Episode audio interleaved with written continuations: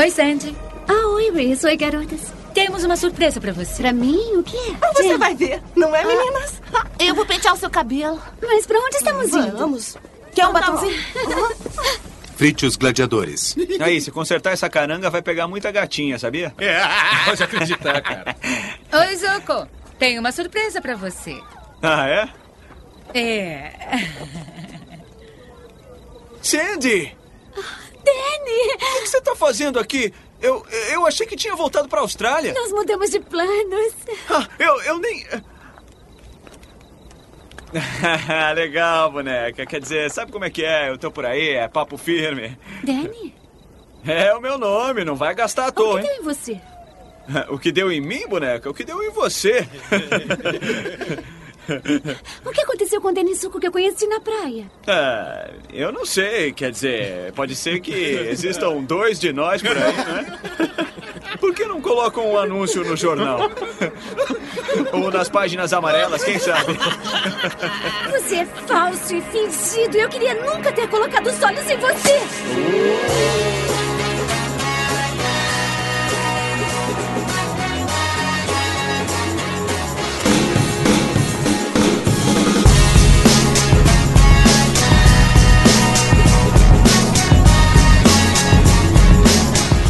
senhoras e senhores, a mais um podcast para falar sobre filmes e séries de TV. Nós somos os podcastinadores. Eu sou o Gustavo Guimarães e aqui comigo, ensaiando a coreografia enquanto faz vocalize, estão Tibério Velasquez. Olha, eu ia cantar, mas eu não quero humilhar vocês, como faço parte do coral do meu trabalho, aí eu não vou ficar só aqui na, na palavra mesmo. tá bom. Saiu pela direita. Eu, Vécio Parente. Ah, gentlemen, you know why we are here, with not much time, and quite a problem here. Não faço a menor ideia do que foi isso. Isso é, um, é uma frase de um musical pra alguém que tem a voz tão grave quanto a minha. Isso não é muito comum. Todo quanto é musical, aquelas vozes lá em cima, ah, agudaço, eu não chego lá. Mas esse aí não. O Caiafás do Jesus Cristo Superstar, tô lá. Então tá. E aquele convidado que já é quase aquela visita que esqueceu de ir embora, Leandro Medeiros, do No Bar do Zé. Umpa, lumpa, dumpa, didi. If you're wise, you listen to me. Essa eu sei de onde é. Primeira vez que eu caio, que eu canto fora do banheiro, hein, pra vocês. É? Você tava fazendo a coreografia também? Você é laranja? Na verdade, uma coisa só que eu não entendi até agora, Gustavo. Você nunca me convidou pra falar no podcast de filmes de ação, de filme do Chuck Norris. Agora, pra falar de Guilty Pleasure e musical, você me chama, cacete? que porra é essa, cara? Pra você ver como é que tá a projeção de imagem, né? E aqui, pela primeira vez com a gente, a atriz Marcela Dias. Good morning, Baltimore. Caramba, humilhar a gente, né? Esculachou. Caramba, esculachou. Melhor que o John Travolta. E o Best achando que tinha cantado bem. Eu ainda acho que eu cantei melhor o meu Umpa Lumpa que ela mandou Baltimore. São vozes diferentes, velho. Mas eu gosto, gosto muito do Hairspray também. There's a flasher who lives next door. Então é isso, hoje a gente vai falar do estilo de filme que teima em resistir ao tempo, embora hoje tenha apenas uma fração dos admiradores que um dia já teve, os filmes musicais. O que mudou do início até hoje, como as novas gerações veem esse estilo controverso de atuação, a gente vai falar sobre isso depois dos e-mails.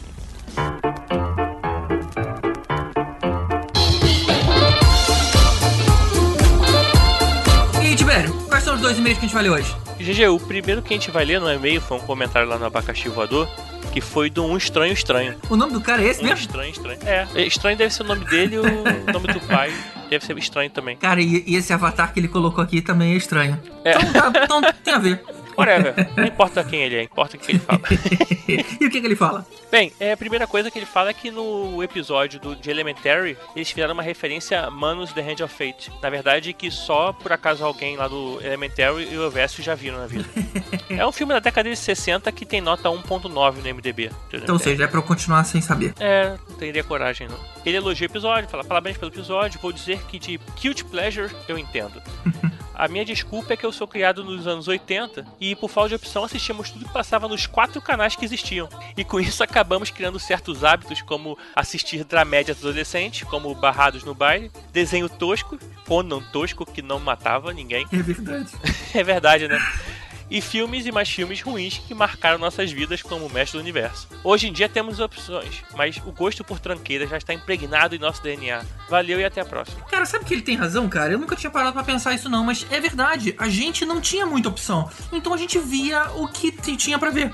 Realmente, como só tinha Globo, SBT, Bandeirantes e eu acho que mais um quarto a sua escolha, tipo, tipo Or, que eu acho que não- ficava variando entre manchete, sei lá, CNT, TV Rio, essas coisas, cada hora era um canal diferente. Não sobrava muito, muito espaço, né, cara? Muita coisa a mais pra ver. É, tinha TVE também, né, cara? É verdade. É sacanagem, ninguém via TVE. Pô, TVE tinha o programa do Serginho Grossman, era o Matéria-Prima. Antes dele ficar famosinho, Sério? né? E depois ir pra Globo. Ele começou lá. Era a mesma coisa que ele faz hoje na Globo, só que pra um grupo muito pequeno de pessoas. Era um papinho ali, meio tiozão, sabe? Com garotada, mas era divertido. Aí depois ele foi pro SBT e depois foi pra Globo. E o segundo e-mail de hoje foi mandado pela Paula Kerner. E ela diz o seguinte: Nossa, cara, finalmente posso tirar esse peso do meu coração em admitir o meu guilty pleasure, assistir novela mexicana. Cara, você viu que a gente criou um monstro, né? Todo mundo agora tá admitindo umas paradas bizarras. Não, cara, novela mexicana é tipo top É, 1 cara, assim, a né? Paula Assim, realmente tipo, ganhou da gente. Ganhou. É. É, dá uma medalha pra ela. E ela continua aqui. Antes fosse gostar de A Usurpadora. Eu gosto mesmo é das bem mela cueca clichê. Tipo A Mentira, Café com Aroma de Mulher, Esmeralda, Rubi, Sortilégio. Caramba, eu nem sabia que existiam essas coisas, cara. e até A Feia Mais Bela. Deus me livre. É algo que eu não comento com ninguém, que guardo só pra mim. Mas eu sou fã de carteirinha da Bárbara Mori e da Thalia. Eu dançava e cantava com ela a cada abertura de Marimar e Maria do Bairro. Caramba, Paula, você é uma autoridade em trash, cara. Cara, eu vou admitir que eu também via Tiquititas. Ai, Tibério, você também não me ajuda a te ajudar, né? Cara, Tiquititas, quando era mais novo, passava assim, a galera via, cara. Tinha o Cirilo, tinha a Maria Joaquina. Era legal, cara. Era pra criança, ué. Tá certo. E ela continua dizendo que as das séries americanas, o maior guilty pleasure dela foi My Dad Fat Daddy, não conheço essa série, e Awkward. Séries americanas de drama adolescente, clichê, claro, tô dentro, assim que ela fala. Ela diz também que gosta de One Tree Hill e OC, e ela termina, isso aqui é o engraçado, ela termina o seguinte: Ah, excelente podcast, mas pô, gente, Glee aí não, né? Caramba, Paula, Ah. sério? sério que no fim de tudo você vai falar de Glee? Dobre sua língua pra falar de Glee. Essa é fogo. E ela encerra dizendo: OBS, a primeira relação sexual da Daenerys no livro ela é consensual. O Drogo foi muito carinhoso e amoroso com ela, bem diferente da série que foi um estupro. Paula, olha, eu tenho quase certeza que, segundo a nossa legislação, se é com sexo com uma pessoa de 13 anos, é estupro, cara. Não adianta se a pessoa, sei lá, deu um MM pra ela ficar feliz antes. é estupro. Horrível. É, mas, mas lá nos reinos, de repente, podia, né? Sei lá, cara. Tá bom, tá valendo. É bom, tá certo. Então é isso, gente. É, manda e-mail pra gente aqui no podcastinadores.gmail.com, um like lá no facebook.com ou um comentário aqui no abacaxivador.com.br. Pô, e sempre que puder, divulgue nosso trabalho pra galera também, né? Vamos fazer uma nossa parte. Ah, é, bem comentado, cara. A gente postou agora recentemente um guia de podcast pra iniciante. Então, se você tem aquele amigo que você sabe que o cara vai gostar, mas ele sempre teve preguiça de descobrir o que é esse negócio aí de podcast que vocês sempre falam, então agora você pode mandar uma URL pra ele, olha, lê isso aqui que você vai entender o que, que é e o que, que você tem que fazer. Então aí fica É. muito mais fácil. É, mas se for sua mãe, pega o celular dela e instala pra ela. Não, fa- não faz ela ler aquilo, cara, que é sacanagem. E vamos seguir então com o nosso especial sobre musicais.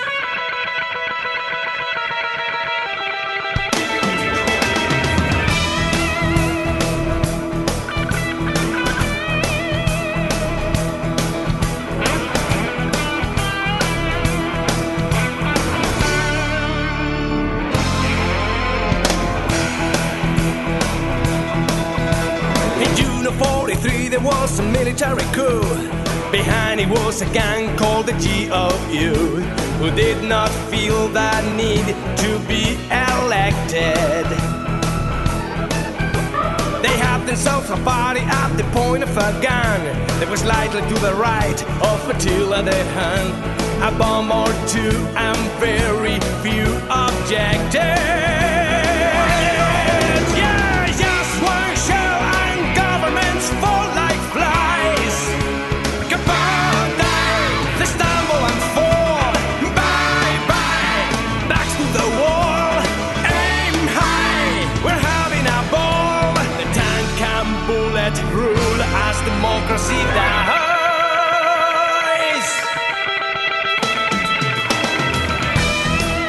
Começar diferenciando dois estilos de filmes que envolvem música.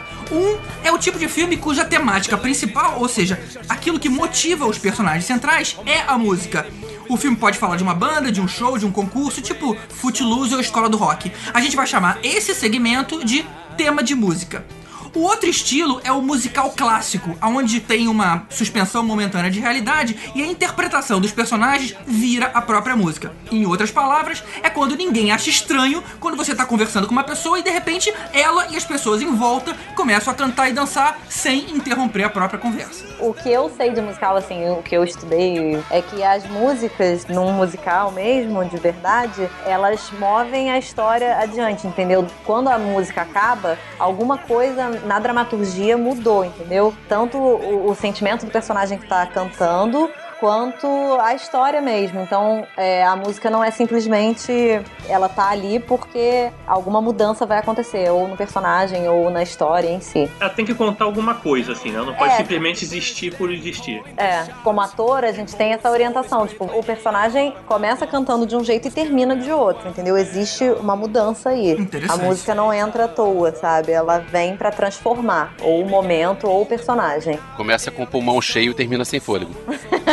Também, né? Às vezes. É, a gente depois de conversar bastante, a gente acabou decidindo focar em um dos temas, que são os musicais clássicos, como o Gustavo falou. Mas eu fui voto vencido, cara, porque eu adoro a história do outro tipo de filme, que é os, mu- os filmes que falam de música. É, e sinceramente, na minha opinião, o negócio, o business do cinema tá evoluindo muito mais pra esse lado.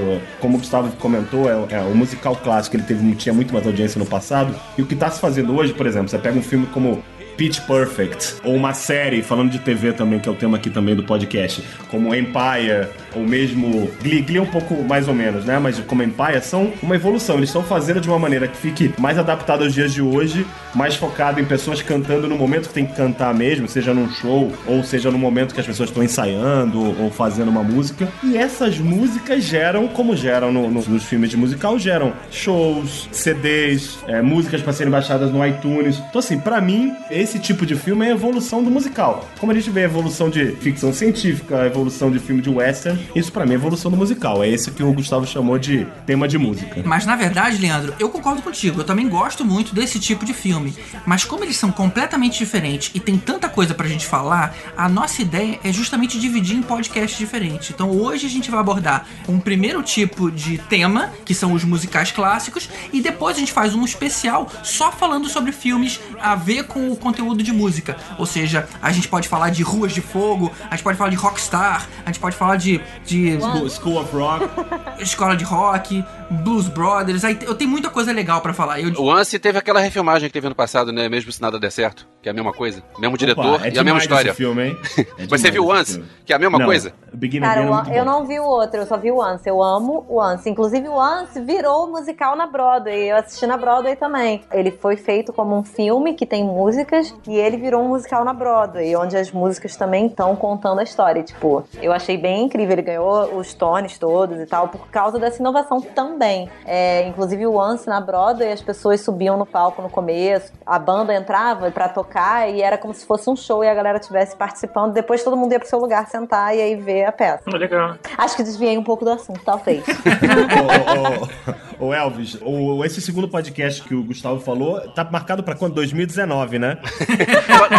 que foi mais ou menos o tempo que a gente conseguiu convencer ele a fazer esse de musicais, né? Pode deixar que eu boto uma pressão, porque vai ser o momento da gente falar de Blues Brothers. Acho que ele vai querer falar disso. Ah, muito bem. Vocês me ganham nessa.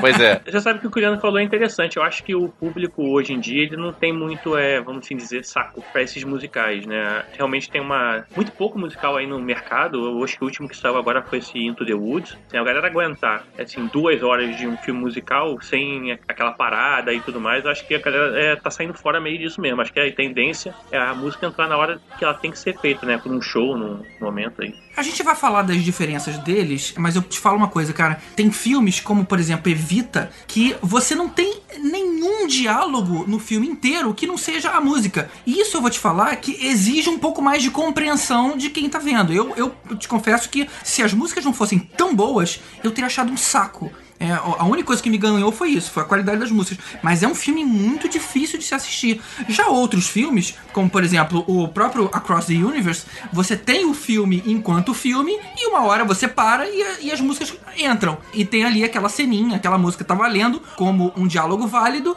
e depois a música acaba e pronto. O que se cantou ali foi o que se foi falado naquela conversa. Tem a hora do filme e tem a hora da música. É, tem outro problema que acontece, quando um musical é feito pro teatro, ele é feito pensando no intervalo, então o troço é longo. E quando fazem a adaptação pro cinema, nem sempre pensam que o filme pode ser um pouco mais curto. Eu peguei uma lista de 20 musicais que a gente tava pensando em falar hoje, e metade deles tem mais de duas horas de filme. Pra mim tem que ser um negócio, ou a parte musical tem que ser um, um absurdo, ou então tem que ser um troço mais enxuto pra não ficar tão cansativo assim. Eu concordo. O- quando o Jaren resolveu fazer um musical, que foi o Todos Dizem Eu Te Amo, que botou o Edward Norton, Drew Barrymore, essa galera toda pra cantar, assim, galera que não, não era galera de musical, ele fez um pouco mais de uma hora e meia e beleza. E fez o filme dele, que tem cara de filme de Woody Allen, e é um musical onde, desse tipo, onde o Edward Norton tá na loja e o, o- começa a cantar e dançar e os vendedores começam a fazer coreografia com ele. É Aí o troço funciona. É, acho que a, a grande diferença é essa. Esses que você falou que são mais chatos, eles foram feitos pro palco. Depois eles viraram filme. Os outros não, eles já foram pensados, concebidos como filme. Eu acho que quase 100% dos filmes que a gente vai falar aqui, eu não sei, todos foram vieram do, do teatro, né? Ou não? Teve alguma coisa aqui? Ah, o Across the Universe não teve antes. Ah, não, no- sim, sim, agora não. No É verdade. teatro. O Todos Dizem Eu, Eu Te Amo. Os dois exemplos que ele usou, que o Elvis usou, falando de que são filmes mais legais, foram dois filmes que foram concebidos para o cinema, entendeu? Até porque uma peça da Fantástica Fábrica do Chocolate ia ser meio difícil de fazer, né? Pô, mas ia ser legal. Ia ser irado. Uma dúvida, o The Wall teve peça de teatro? Ai, agora eu não sei. Não sei. Porque esse aí eh, fez um caminho diferente. Esse veio do disco do, do Pink Floyd. E aí É. depois virou o filme do Alan Parker. E depois virou o show, inclusive, que tava rodando o turnê mundial. Passou aqui no Rio, tocou, foi, acho que ano, ano passado, ano retrasado. Teve há muito tempo atrás uma peça de teatro até que era Casa de Cazuza. Eles pegaram a discografia do Cazuza e fizeram uma história em cima daquilo, né? Então é um show, só que tem uma historinha por trás. É interessante quando eles fazem isso, né? É, isso tá muito na moda agora no Brasil, principalmente. Fazer, pegar músicas de sucesso e usar pra contar uma historinha. Ou pegar as músicas só e fazer, não ter muita dramaturgia, fazer quase como se fosse um show. Tipo, o Beatles no Céu dos Diamantes é quase como se fosse um show. Tem Exatamente. uma historinha ali, mas. Quando tem várias peças é, Broadway ou West End que são assim, né? O Elvis também assistiu uma que eu, que eu gosto muito também, que é o We Will Rock You, Aham. que tinha né, tanto no, né, na Broadway quanto no West End em Londres, que a história é um lixo. Mas são as músicas, mas são as músicas do Queen. Então é sensacional. Eu assisti três vezes, entendeu? Parece, parece um filme trash aquilo, né? É um troço É, meio é. ficção científica. Teve um musical também da Broadway que também curti pra caramba, que foi o American Idiot, que é baseado também nas músicas do Green Day, cara. É bem legal, e tá fazendo um sucesso lá na Broadway. Outro também é o Spamalot, que é baseado em Monty Python. Ih, Spamalot. Isso é muito legal. Eu vi uma versão brasileira que a, a, a Unirio fez. O. Teatro Amador da Unirio fez. Ficou legal pra cacete. Assim, a produção ficou boa pra caramba. As, as músicas todas traduzidas, bem traduzidas. Todo mundo canta pra cacete. Os músicos são bons. Assim, nem parecia peça de, de universidade. Muito boa a peça. Pena que, como é um troço na universidade sem pagar os direitos autorais, eles não podem rodar a peça. Ah, eles podem, vacilo, eles têm que fazer aquelas poucas apresentações e acabou. E é bom colocar que a gente tá deixando de fora propositalmente os clássicos musicais de Hollywood. Por exemplo, Cantando na Chuva, Noviça Rebelde e por aí vai. I'm singing in the rain. Ah, cara, não deixamos de fora totalmente, né? Ah, não esculacha, porra. Não esculacha. Ah, Lady Gaga, Lady Gaga, Lady, Gaga. Cara, É, outros que a gente também vai deixar de fora, mas não porque são clássicos, são os da Disney. Mas a gente vai deixar de fora porque. não, calma, calma, calma. A gente gosta dos da Disney, só que a gente já falou deles. A gente fez um podcast bem completo sobre Disney. Boa parte dos desenhos da Disney são musicais. A Marcela pode cantar uma música de cada um dos filmes que a gente for falar? por favor. Obrigado. Agora tem um problema da Lady Gaga, cara, que assim, fizeram uma Lady Gaga, mas não fizeram uma Lady surdo, né? Ah, não, não. Nossa senhora! Ainda bem que a minha varanda tem tela, porque senão tinha me jogado. Cara, vamos então pro nosso primeiro filme de hoje.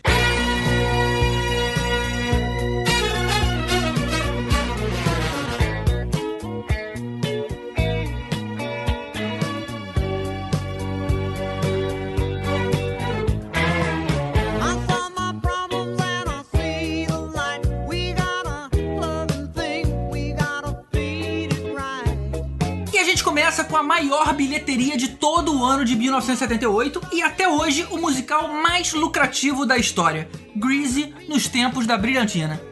Mais lucrativo 78, grandes merda. o mais lucrativo de 78, mas até hoje o mais é, lucrativo da história, incluindo, o que me surpreendeu, High School Musical. Nenhum deles chegou a 394,95 milhões de dólares. Que foi o faturamento Deus de é Grease. justo. Deus é justo.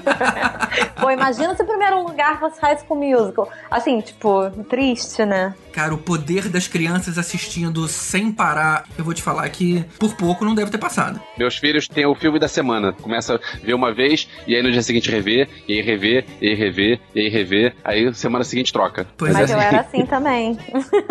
Cara, esse filme é um, é um grande mistério, o sucesso dele. A sinopse é extremamente idiota. É um casal que passa o verão junto e se separa quando ela precisa voltar pra Austrália. Mas aí o pai dela muda de ideia, ela vai pro mesmo colégio dele e ele, sei lá, infantilmente esnoba ela pra não parecer apaixonadinho pros amigos e se arrepende e tenta voltar com ela. O filme é só isso.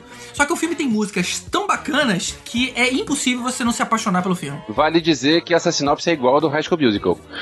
Que, são, que, são- que é a menina de outra, de outra cidade e que ela chega e eles se encontram nas férias, se conhecem nas férias, e quando ela se muda pra escola, eles se encontram e ele é o cara popular e ele tenta evitar ela porque ela é de fora. É o sinopse mesma do, do, do Star Trek do J.J. Abrams também. Que o Spock não quer encontrar para com a isso, né? Lulu e faz doce, não quer pegar e. É, realmente é só isso que teve no Star Trek, né? Agora, no Grease é muito engraçado também. Nos Estados Unidos, em geral, eu acho muito engraçado atores de 20 e muitos anos interpretando adolescentes no colégio. acho ótimo. É, isso é muito doido. E eu vou falar que fala, eu né? fui atrás das idades de verdade. Eles estavam no high school, que na verdade seria o nosso ensino médio, e o John Travolta, ele tinha 23 anos, isso em 1977, quando filmou-se, né? É, o filme foi exibido em 78, mas na época da filmagem, o John Travolta tinha 23 anos, a Olivia Newton-John tinha 28, a Stockard Channing, ela tinha 33, era a mais velha do grupo, aí você tem uma... o resto da galera tá entre 20, 27, 31 e tudo mais, e é engraçado que vendo a lista, o mais moleque de todos se chama Lorenzo Lamas. Eu não lembrava que ele tinha, ele tinha feito esse filme. Fui Caramba. procurar lá a foto e ele realmente ele é o cara do, do futebol que tenta ficar com ela ao longo do filme, fazendo ciúme lá no, no John Travolta. E ele tinha 19 anos nesse filme, ele era o caçula da parada.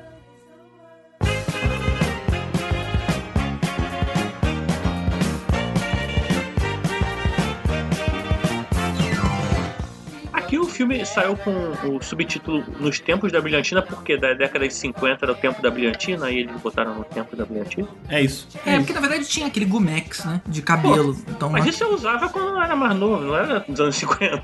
você usava Gumex, cara? Sério? Não, eu usava, eu usava Bill Cream, cara. o Tibério é mais velho que a gente imaginava. Era mais moderno, era, era Bill Cream. Caramba, É. você, você tem uma foto sua de topetão, cara? Não, não, por favor, não. Queria muito ver por favor, não. Agora, sabe o que é engraçado? Esse filme, quando eu vi o cartaz dele há muito tempo atrás, eu achava que o John Travolta era a mulher e a Olivia Newton-John era o cara, porque é sempre invertido o nome, né? Porque eles botam o nome de John Travolta primeiro, que é o mais famoso. É, não só sei que a porquê, foto mas- é sempre igual, é que é a posição deles Isso abraçados, acontece com né? muito filme, cara. Não sei porque que eles fazem isso. em vez de colocar na, na ordem que as pessoas estão aparecendo na capa, eles invertem, colocam uma ordem maluca, é esquisito. Caramba, é verdade, cara. Eu tô olhando agora, é verdade, engraçado. Cara, eu, eu acho também interessante o John Travolta ainda ser magro, né, nessa época. né, ele não, ele era magrinho, ele era tipo galã. E é muito legal também, a estrutura do filme é muito, tipo, tem um corpo de baile, sabe? Eu acho muito como um musical classicão. Você tem os protagonistas e tem um corpo de baile.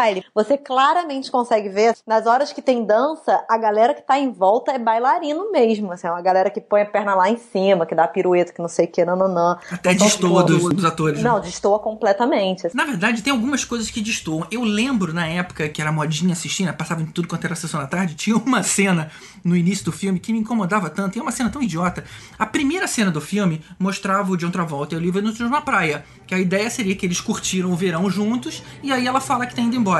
Mas essa hora, a hora que mostra eles se divertindo, a primeira cena, sei lá, digamos, chutando, é, são eles caminhando na praia, mas logo a segunda aparece ela com uma câmera fotográfica bem velha, né? O close tá nela, e a câmera vai abrindo e ele tá na frente de um castelo de areia que supostamente eles teriam feito. Aí ele até é, cai em cima do castelo e joga um pouco de areia nela. Só que esse castelo é mega produzido, sabe? Tipo assim, tem torres, tem fosso, tem ponte, tem duas bandeiras dos Estados Unidos cada uma das torres. Cara, assim, porra, que, cara, aquele cara que faz é, estátua na areia da praia não conseguiu fazer um castelo daquele jeito. da lua, Tonha da lua. Muito Não, isso- bizarro. isso é top. Cara, esse filme me lembrava Top Secret. Lembra quando os caras estão no mato tentando fazer uma maquete? Eles começam com um graveto e de repente você olha, tem um forte a parte do Playmobil ali, sabe? Eu acho que na verdade isso era uma mensagem subliminar pra entender que na verdade eles não faziam sexo, entendeu? eles eram puros e castos adolescentes, estavam só de namorico, então eles não tinham muito o que fazer, então eles ficavam horas construindo um castelinho perfeito. Cara, eu vou arrumar esse filme e vou tirar um print e coloco aqui no post, cara, só pra vocês verem esse castelo. Você vê que eu posso também estar até com uma lembrança diferente. Mas, eu, cara, a minha imagem é um castelo mega produzido. Ô, ô Tibério, falando, falando em sexo, cara, você falou um negócio de. Que o subtítulo era Nos tempos de brilhantina, no México, era vaselina. Nos tempos da vaselina. tinha, tinha um filme com esse nome aqui, não tinha, não? Não, Tibério, esse é um tema pro outro podcast dois. O Proibidão.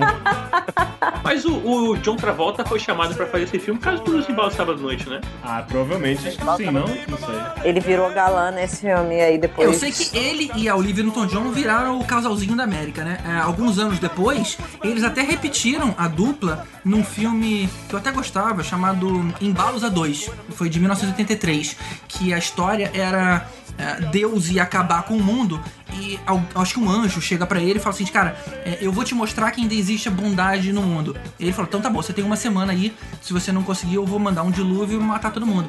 E aí ele escolhe um casal, que acaba sendo a Olivia Newton-John e o, e o John Travolta, e eles têm que mostrar que, que dois desconhecidos podem ser altruístas ou tudo mais. É interessante. Falando em outros filmes, alguém viu Grease 2? Tem uma Ah, continuação com a Michelle Pfeiffer. É, eu lembro de ter foi visto há muito tempo, mas hum, eu, eu lembro que era com moto, né? Não tinha uma parada dessa. E ela era bad girl e ele era o bobinho. Tinha alguma inversão dessas, mas deve Eu ter acho que a um- última vez que esse filme foi visto foi em 83, porque o filme foi de 82, então ninguém nunca mais viu isso. Agora, a Olivia Newton-John parou, né? Até hoje ela faz shows com as músicas do Grease. O John Travolta continuou com a carreira. Inclusive, ela fez o Xanadu, que não tem nada de bom pra falar do Xanadu. Apesar da música tema ser muito boa, ser com o do Electric Light Orchestra, e a música é muito boa, Olivia Newton-John parou nesse filme. Canta a música do Xanadu aí, Marcela, pra gente. Pô, pior é- essa daí é uma que eu, eu, tipo, acho que eu só sei aquela Xanadu. E é tipo, isso, eu não sei. É, mas eu também não. Não, faltou É. um. Pois é, esse daí não tem, não tem propriedade pra cantar, não.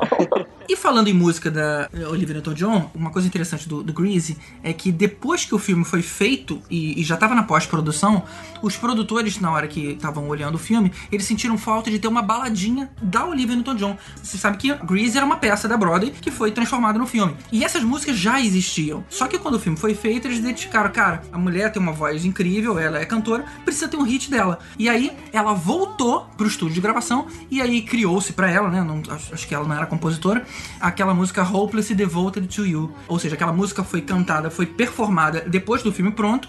E uma curiosidade é que foi a única indicação ao Oscar de melhor música. Canta um trechinho pra gente, Gustavo, por favor. Não vou cantar, não. Sobe a música aí.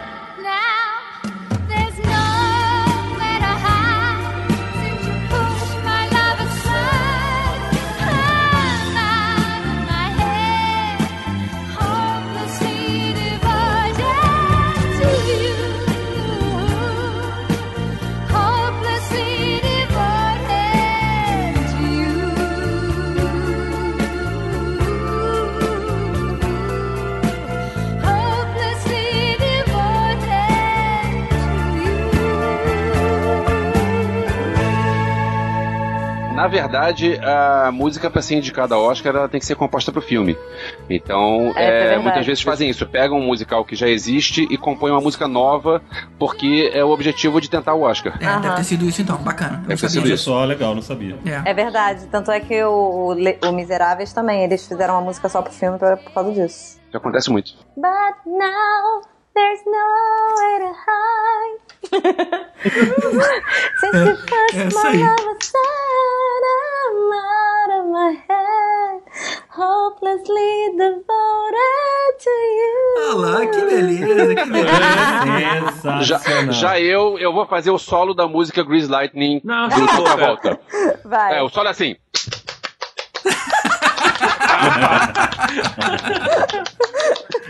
Você tá fazendo a, a pose dele escorregando no, no também, descendo pra corrente? E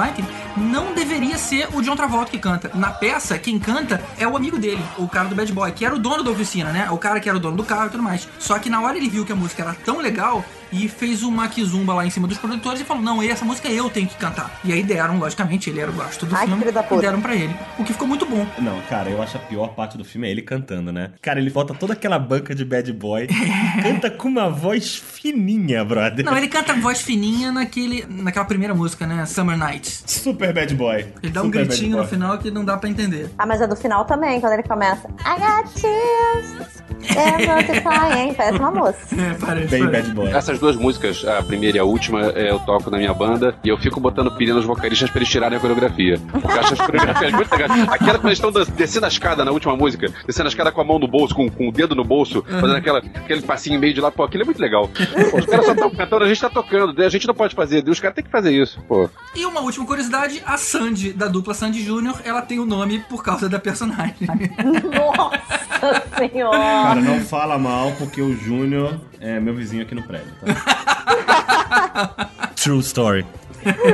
Pô, dizem que a mulher do cara é uma gata, né? Cara, ela é mó gata maquiada na foto. Eu vejo ela no elevador na academia do prédio, cara. Ela parece uma menina de 15 anos, brother. Eu não tenho nem coragem nem de olhar pra menina. Ah, o Júnior parece uma menina de 15 anos, cara.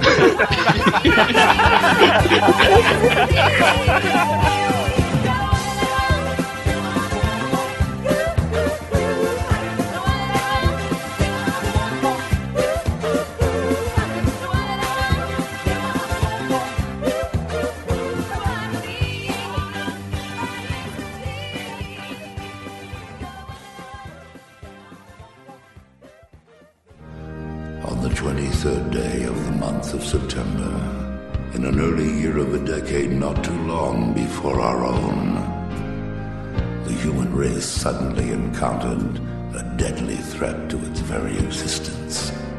And this terrifying enemy surfaced, as such enemies often do, in the seemingly most innocent and unlikely of places.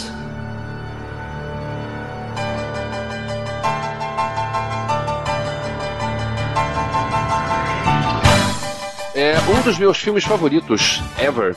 É, a gente já falou várias vezes dele aqui, A Pequena Loja dos Horrores, que é um musical, assim, não sei se vale a pena ficar falando de novo, porque as pessoas, que os nossos ouvintes fiéis já ouviram muito do filme, não vamos ser repetitivos. A gente precisava citar A Pequena Loja dos Horrores, porque afinal é um musical desses clássicos e tal. Então eu pensei, vou arranjar alguma informação nova. Eu vi um extra do Blu-ray que mostra como é que eles fizeram a planta, né? Vocês sabem que a planta canta e você vê os movimentos labiais da planta. Você consegue é, é, o cara que entende de leitura labial conseguiria saber o que a planta está cantando. Tem várias pessoas fazendo a movimentação da planta, que a planta fica grande, né? E eles reduziram a velocidade da música para ficar mais fácil do movimento rodar e eles ro- filmaram tudo aquilo mais lento para depois, na hora de colocar a música na velocidade na- é, normal, ela ficar com o movimento mais rápido.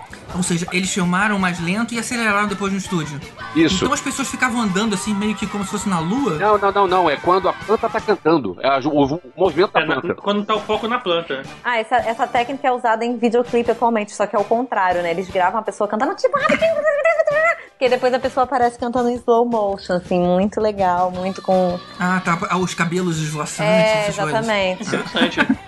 Ô, Elvis, esse eu não vi, cara. Fala um pouquinho mais do que, que era esse, essa pequena loja de horrores. Existe um filme de terror B do Roger Corman que é vendido hoje em dia nas bancas com o Jack Nicholson na capa, mas na verdade o Jack Nicholson faz um papel pequeno, que era um filme sobre uma planta assassina. E esse filme que quase ninguém viu, quer dizer, ficou famoso depois, né? Mas na época era aquele filme bem, bem lá do B.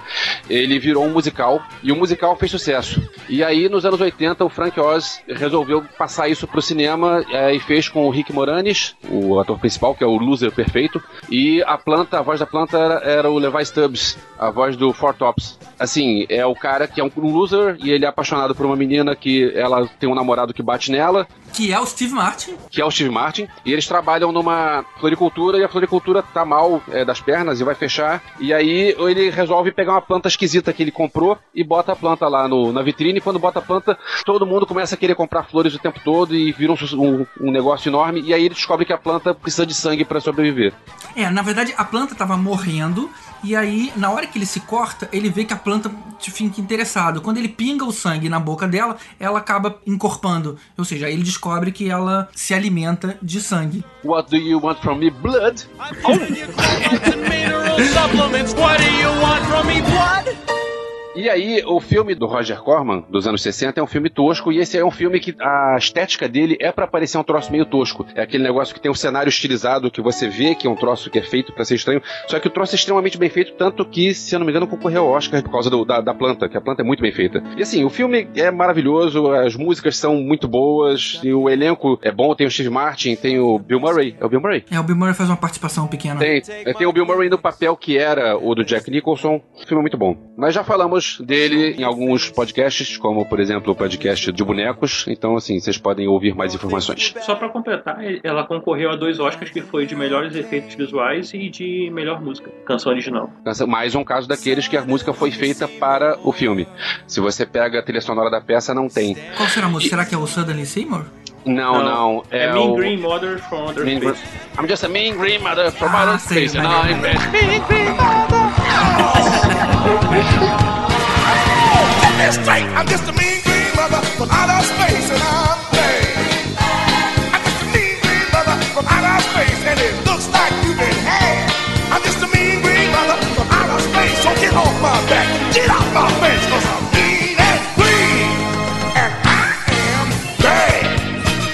Ah, e a- outra coisa, isso é informação velha, mas vale repetir. Pra quem gosta desse filme, existe uma versão em Blu-ray que saiu ano passado, ano retrasado só. Não lançou aqui no Brasil. E a versão em Blu-ray tem 25 minutos inéditos do filme. É outro fim completamente diferente. E assim, quem só conhece a versão que passou no cinema, que foi lançada aqui em VHS, depois em DVD, depois em Blu-ray, vale a pena procurar esse gringo aí, porque é outro filme, é bem legal. Olha só, o pessoal tem que dar uma grana pra gente, que é o terceiro podcast que faz essa propaganda, cara.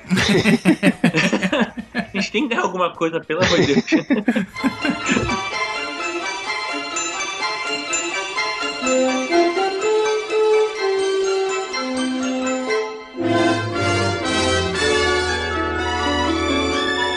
Em 71, teve um filme que muita gente aí viu na sessão da tarde, que foi A Fantástica Fábrica de Chocolate, o famoso Willy Wonka e os seus Umpa Lumpas.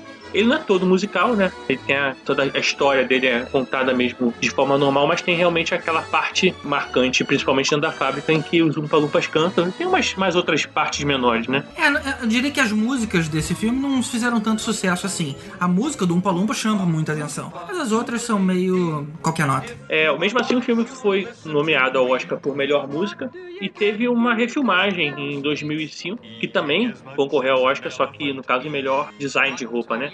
É, vale dizer que a refilmagem é do Tim Burton estrelado pelo Johnny Depp. Agora, a refilmagem tem coisas que eu acho bem legais e tem coisas que eu acho que não funcionaram tão bem. O que eu acho que ficou legal na refilmagem foi mostrar mais da relação do Willy Wonka com o pai dele.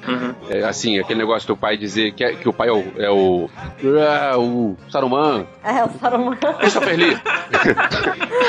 é o Conde Doku. Ah, o que o pai dele, que va- vale dizer que é o Christopher Lee, tem uma hora que ele chega e diz: se você sair, quando você voltar, não vou estar mais aqui. Era aquelas casas geminadas inglesas. E aí, quando o- ele volta, tem um buraco no lugar da casa dele. o pai dele foi embora, a casa inteira foi. Mas você gostou, cara, de ter. Pois é. Que, tipo assim, no primeiro, ele era, uma, ele era quase uma entidade mágica. Porra, eu não queria saber as motivações dele. Isso meio que estragou um pouco a parada. Tudo bem que você superar o Jane Wilder é muito difícil. O cara é extremamente engraçado. O olhar do cara praticamente representa por ele. E aquela entrada dele chegando perto do portão, assim, com uma cara carrancuda, e de repente ele, ele ensaia um desmaio. Na hora que tá quase chegando no, no chão, ele dá uma cambalhota e pula. Aquilo é muito legal, cara. Essa travessura que a gente vê nele o filme inteiro, o Johnny Depp não conseguiu reproduzir. Diz a lenda que o Johnny Depp se inspirou não no Gene Wilder, mas sim no Michael Jackson, pra fazer o Willy Wonka dele. Medo. então tá explicado. Uma coisa que não funcionou no outro foram os Umpa Lumpas, porque eles mudaram as músicas todas dos Umpa Lumpas e é só um ator que faz todos eles. Então ficou um troço É. meio esquisito, ficou artificial demais. Assim, quero vender músicas, quero vender um disco de músicas dos Umpa Lumpas. E aí não tem aquele umpa, umpa, umpa de... tudo é, Mudava tudo, não, não ficou legal. Agora, vocês assistiram provavelmente quando eram criança, né? Os meninos, pelo menos aí, né? Cara, eu quando era criança, esse era um filme. Ele era pesado, era emocional pra mim, assim. Tinha coisas muito legais e tal, mas era- tinha parte de tensão, você ficava tenso. Eu ficava com medo na hora do elevador. é, eu achava o máximo o negócio do, cho- da- negócio de chocolate. Eu acho que é um dos livros, um dos filmes de criança, assim, que eu mais lembro de. Sei lá, essa montanha russa de emoções pra mim era, era Fantástica Fábrica de É, Chocolate. você cara. tinha aquela questão eh, de caráter. Se o garoto ia entregar aquela balinha, que era o, era o Gobstotter permanente, alguma coisa parecida com isso, ele ia entregar pra um cara. E ele era pobre, o cara ofereceu uma grana, será que ele vai oferecer mesmo e tudo mais? Ou seja, tinha essa coisa do caráter e, e, no fim das contas, o garoto não entrega. Achei aquilo bem legal. Não, e cara, e você pega até é, a morte, morte, querendo dizer, as pessoas são eliminadas do, do reality show, né? É, as pessoas que são eliminadas, cara, era super tenso, né? O jeito que as crianças eram É, eram eliminadas. sugadas pra dentro do rio, pra dentro da máquina. Cara, era, era pesado pra uma criança assistir aquilo, né? Não tinha violência, mas era, era bem construído pra realmente tocar assim, nas cordas emocionais da- das crianças. Não tinha violência, mas na verdade as crianças morriam, né? É, não, é engraçado que o, o Charlie perguntar pra ele, ué, o que aconteceu com o garoto? Ele, ah, não, deixa pra lá, depois eu te falo isso. Tipo assim, né? Depois eu desovo. o, o filme original era Willy Wonka e a Fábrica de Chocolate. Aí o novo, a refilmagem, é Charlie e a Fábrica de Chocolate. Aí mudou o dono da fábrica, né? Isso é spoiler. É, É spoiler, é um É spoiler. spoiler, o nome do filme. Agora, o novo também não é um musical, né? O de 71 é um musical. né? E uma coisa que eu não vi tão bem representado nesse novo, apesar dos efeitos especiais e tudo mais, era aquele momento onde o o Willy Wonka soltava as crianças no mundo onde tudo era comestível. Então você tinha aquele rio de chocolate, você tinha aquela flor que o cara comia, aquela xicrinha que ele tava tomando café e de repente ele mastigava a xicrinha. E como naquela época não tinha efeito especial digital, tudo era muito crível. Ele efetivamente estava comendo a xicrinha e de repente ele mordia. Era tudo muito mais legal, cara. Ver aquele, verdade. aquele mundo de chocolate, você queria, ter, você queria entrar no filme. Cara, eu queria estar aí, eu queria estar participando. Com aquele rio de Nutella. Puta merda, cara. Meu Deus, não ia nadar muito naquele. crer. Cara, esse é um filme que ele funciona, se você, se você botar uma criança pra assistir na idade certa, é um filme mágico, cara. O, É. o primeiro, né? É. Eu coloquei o meu filho pra ver, bem pequenininho, né? Ele viu os dois. E ele gostou mais do um. Pra meu orgulho, ele gostou mais do um. Eu ia ser o gordinho que ia cair no rio. Hey, sister, go, sister, soul, sister, flow, sister, sister,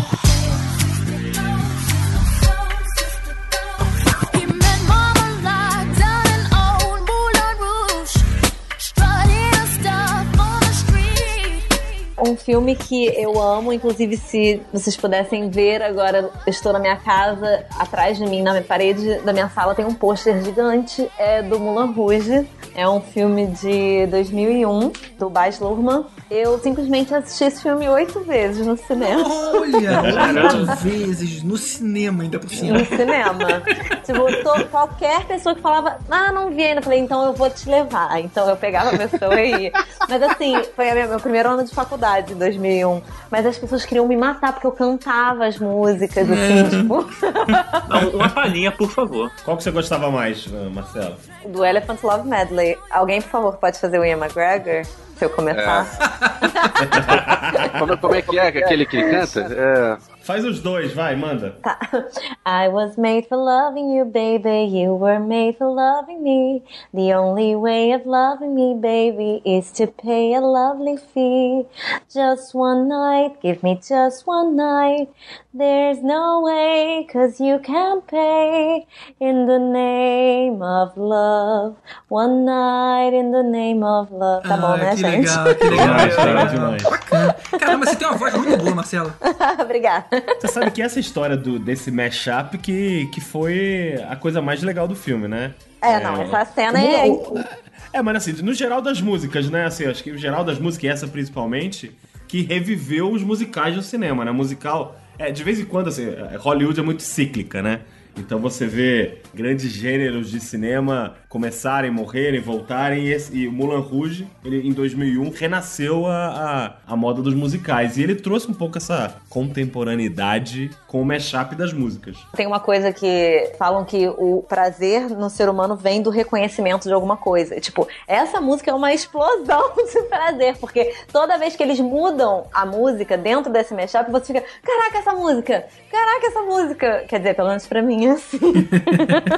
Eu não sou muito fã do Baz Luhrmann. É, antes disso, ele tinha feito o Vem Dançar Comigo. Não sei se alguém viu, mas eu vi, Vi, isso. eu vi, eu vi também. Eu vi também. Aí ele fez o Romeu mais Julieta, que é interessante, mas cansativo. Eu gostei mais do Moulin Rouge. Eu não sou muito fã do Moulin Rouge, não, mas eu admiro muito essa história do mashup. E eu preciso admitir que o meu musical, que um dia vai ser filmado, que já existe um curta, mas um dia vai ser filmado um longa, tem muita inspiração nesse momento de misturar as músicas já conhecidas. E lembrando que ele foi antes de Glee, né? Ah, sim. Bem Não, e antes. outra, coisa que é interessante também, de curiosidade do Moulin Rouge, porque assim, a, a maioria das músicas são músicas conhecidas, que ele fez uma releitura, né, das músicas e tal. E aí tem aquela coisa de ter uma música que eles fazem pra concorrer ao Oscar. No caso do Moulin Rouge, seria a música Come of What May, que é tipo a música dos dois, né, que é uma música original. Só que, na verdade, o Baz Luhrmann tinha feito essa música pro filme Romeu mais Julieta. Então, por isso, a música não pôde concorrer ao Oscar, porque ela tinha sido composta para outro filme, mas não foi usada. Então, Moulin Rouge é um musical que não concorreu à música. Não deviam ter avisado, né? Se a música não foi usada, Houvesse esconde aí. contar pra ele, né? Ó, cara, a regra é o seguinte, né? Não pode- Não, não, ao contrário. Não deviam ter avisado o pessoal da academia que a música já tava lá. Esconde essa música aí, cara. Ela não foi usada.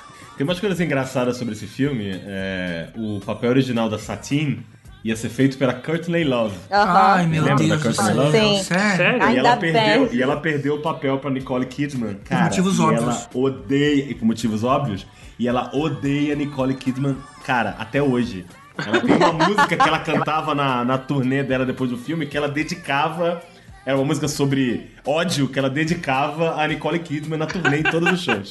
Ai, Olha gente. só, só uma coisa. é, eu não vou defender a Courtney Love, não, mas no Povo contra Larry Flint, ela tá mandando muito bem Não, e, ela não. tá, e ela tá muito bonita, coisa que ela nunca foi em foto nenhuma na, Mas, na, na mas, vida dela. ô, Elvis, eu, eu falei da Courtney Love, mas assim, eu, eu não gosto dela como cantora, mas ela como atriz é muito legal. Eu já falei no começo do episódio sobre a série de TV da, da Fox Empire. Ela faz uma participação nos três episódios de Empire que é sensacional. É, o problema não é ela, cara. O problema é que a gente tá comparando com a Nicole Kidman. É, É aí, isso. aí É. verdade. que, por verdade. sinal, a Nicole Kidman, ela tem umas várias cenas da- do filme. Eles mostram a Nicole Kidman só da cintura, assim, meio do peito pra cima, porque ela quebrou duas costelas e machucou o joelho na gravação. Então, ela, muita parte do filme ela teve que ser filmada só na parte de cima. Inclusive, que não sei se vocês viram, tem um filme logo depois dessa época, no mesmo ano, chamado Panic Room. Acho que é Quarto do Pânico, pode ser? Com Sim, a sim. Jane. Foster. E com a menininha do crepúsculo. Isso, é Isso. verdade. Mas o papel era da Nicole Kidman, ela só não pôde fazer porque ela se machucou no Moulin No Rouge. Moulin Rouge. Ah, É. Valeu a pena. Pois é, valeu a pena, também acho. E outra coisa também, a fadinha, a fadinha verde do absinto, lembra que eles tomam absinto no Uhum. começo? É a Kylie Minogue, a cantora Olha inglesa só. pop. Sabia. É. Assim, é, o Moulin Rouge, pra mim, como telespectador, foi um, assim, um marco na questão do musical. Ah, Porque sim, com antes disso, na década de 90, fora esse aí todo Disney Eu Te Amo, que o Vess falou, eu não lembro de outro. Aquele teve Evita, né? Mas é, eu não lembro de outro musical que tenha feito tanto sucesso. Evita, acho que principalmente pela Madonna, não pelo filme em si. Mas, cara, acho que realmente a partir daí, acho que o gênero voltou, como É. o Leandro falou. Cara, porque assim, é um filme que visualmente ele é sensacional, é o melhor filme do Baz Luhrmann, que é um cara que sempre focou na parte visual do- do- dos filmes. Visualmente, cenário, figurino. As músicas a gente já falou bastante, enfim, sensacional. A história em si é uma história que é legal. Às vezes você, a gente falou de musicais com histórias idiotas. É, esse era um filme que tinha um roteiro interessante. As interpretações foram surpreendentes, porque acho que ninguém esperava é, os atores conhecidos cantarem como eles cantaram. Enfim, acho que é um filme que, que surpreende por tudo isso e pela modernidade também que a gente falou de, de estrear essa história dos mashups no, no cinema. É, e eu li uma entrevista que o Baz Luhrmann, na verdade, a ideia dele de fazer o... Não necessariamente o Moulin Rouge, mas ele viu um filme, acho que foi em Bollywood, e ele falou que ele ficou impressionado que, como, tipo assim, era muita coisa num filme só, mas que funcionava. Era um musical, e era um drama, e era uma comédia, e era, tipo, meio que tudo junto. E aí, daí ele teve a ideia de fazer um filme que tivesse tudo isso também. Porque, assim, o Moulin Rouge tem umas cenas, tipo, tipo o, o cara cantando Like a Virgin, com uns peitinhos de pudim, sabe? Umas paradas, é, uma mistureba e que funciona, e que, que todo mundo fica ligado na parada. Inclusive, o, o Mulan Rouge, você também tá todo mundo falando super bem, o Mulan Rouge é o que ficou em primeiro lugar quando a gente fez esse, esse famoso ranking que vocês fazem do Podcastinadores, né, Gustavo? É, que só eu não votei. Mó babaca. A galera toda votou em primeiro, menos o Gustavo. O- esse filme, é- eu não lembro de outro é, que tenha concorrido ao Oscar de melhor filme também. Ou Evita concorrer. Chicago? Não, Chicago não foi o melhor filme, não. Chicago, inclusive, ganhou o melhor filme. É, eu acho que pra ele ter ganho, eu acho que ele concorreu. Inclusive, eu lembro porque eu fiquei muito revoltada. Porque eu acho Mulan Rouge mil vezes melhor do que Chicago. Tipo, Concordo contigo. Mulan Rouge merecia muito mais ganhar um Oscar de melhor filme do que Chicago, por exemplo. Depois de mais de 20 anos, foi a primeira vez que o musical foi indicado pro Oscar, né? Ele Pô, venceu o é. Globo de Ouro, porque o, o Globo de Ouro tem aquela divisão, né? Divisão. Comédia Uhum. musical e drama. Ele venceu a, a, a parte de comédia musical, mas aí no, no Oscar ele perdeu. Mas foi depois de 20 anos a primeira vez que foi um, um filme indicado. É, na verdade, Musical. o último filme musical indicado antes de Mulan Rouge foi A Bela e a Fera, da Disney. Então, mas o Mulan Rouge abriu a porta pra Chicago. Ó, Sim, Chicago mas, tem que agradecer a Mulan Rouge. Cara, Chicago, inclusive, eu vi ele no teatro, eu vi ele em Londres e vi depois na versão brasileira. É, e é mais um desses filmes que foram baseados numa peça, num musical de teatro de muito sucesso para uma versão em filme. Aliás, é, só pra citar, a versão brasileira de Chicago é muito legal. A maioria dessas versões que estão sendo feitas no Brasil são muito bem feitas, essas, essas que passam em São Paulo, aqui no antigo Teatro Abril, acho que eu chama Teatro Renault, alguma coisa assim. Uma das coisas que eu sei de Chicago, na verdade, é que a Catherine Zeta-Jones filmou o filme, ela tava grávida. Porque eu lembro de pensar assim, cara, essa mulher era mais magrinha, ela tá muito boazuda e tal, não sei o quê. É porque ela tava grávida, no caso. E ganhou o Oscar com isso. É, sim, sim, ela ganhou o Oscar. Não, e ela surpreendeu. Ela era bailarina, mas ninguém tinha, conhecia muito essa vida dela. No país de Gales, ela desde criança, ela, ela se envolveu com balé, ela era uma super bailarina e ninguém sabia que era bailarina e cantava, né? Mas acho que o que mais surpreendeu não foi nem o cantar, acho que o dançar dela foi, Sim. foi sensacional é, nesse filme. Eu vi Chicago quando passou no cinema, eu achei chato, assim. Aham, eu também. E quando rolou o Oscar, eu fiquei com mais raiva ainda porque ele tirou o Oscar do Gangues de Nova York, ou do Senhor dos Anéis 2, ou do Pianista, que são filmes melhores do que Chicago. Principalmente Gangues de Nova York. Cara, eu discordo de você. Eu vou, eu vou falar pra você. Não sei se é porque eu tinha visto no teatro. Eu adoro o filme. Eu adoro as músicas. Eu comprei na época o CD. Tem umas músicas, desde músicas muito legais, é, é, é, como música mesmo pra você ouvir, até músicas que são divertidas, tipo Mr. Cellophane. Sabe? Que são músicas que o cara tem a ver com o filme, mas é engraçado de você ouvir. É, eu curti muito o filme, gostei das atuações. é, eu achei que a transposição do teatro pro cinema funcionou muito bem, que às vezes fica meio esquisito. É uma peça que funciona muito bem no cenário de um teatro e funciona muito bem no cinema.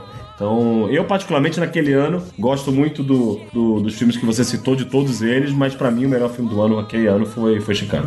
Olha, eu gosto de Chicago também, só que realmente Gangues de Nova York é mais meu estilo. Ah, eu sou mais o pianista. Aquela. Eu acho que a produção de Chicago é muito boa, assim, tem tudo, assim, é, a fotografia do filme, a- Sim, a, o visual a é produção é, é muito legal. É, e na verdade, no, no palco, o musical Chicago não tem muita coisa, né? Tipo, é, são umas cadeiras e os atores. é, não, tem um cenário mega que se transforma, nada e tal. Então, quando isso foi pro cinema, eu acho que cresceu muito. Inclusive, eu acho Chicago melhor no filme do que o musical. E olha que é difícil pra mim É falar verdade, isso. é verdade. Eu gosto mais do, do filme do que do que do É. filme.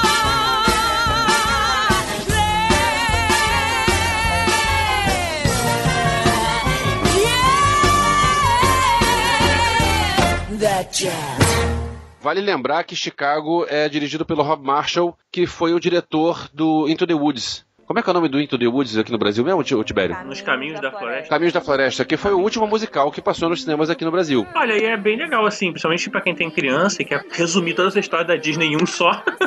Mas a gente não ia falar de Disney? É que, na verdade, essa peça, que é o Into the Woods, é baseada nas histórias originais e não nas histórias da Disney. Mas, por acaso, a Disney assinou a produção desse filme, mas, assim, ele não é Disney de raiz. É, e na verdade, Disney de raiz é ótimo. E na verdade, assim, a Disney alterou muitas coisas no filme pra não ficar pesado pra criança, entendeu? Porque a peça é muito mais pesada.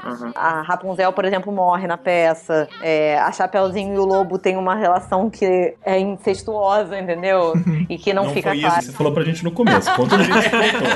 O Lobo come a Chapeuzinho, gente, de verdade. Então, fica na barriga dele depois, né? Inclusive, a música que ela canta, eu já vi, por exemplo, eu trabalhei em um workshop, uma menina que tava trabalhando essa música. Todo o subtexto dessa música que a Chapeuzinho Vermelho canta é sexual, todas as frases. E aí, como é uma criança que canta no filme, a música perde completamente o sentido. Ainda bem. Na verdade, ele tem um- algumas coisas da história original. Por exemplo, a da Cinderela, eles colocaram aquela parte que as irmãs cortam um pedaço do pé pra poder conseguir caber no sapatinho. Coisas que a Disney tirou da, da história dela, mas eh, continuou nesse filme. É, agora, outras coisas mais pesadas, como essa parte aí, realmente eles tiraram de vez. E no, no musical também existe um personagem chamado narrador, ele narra a história e canta também, né? E não, não tem isso no filme. É, normalmente todo narrador narra.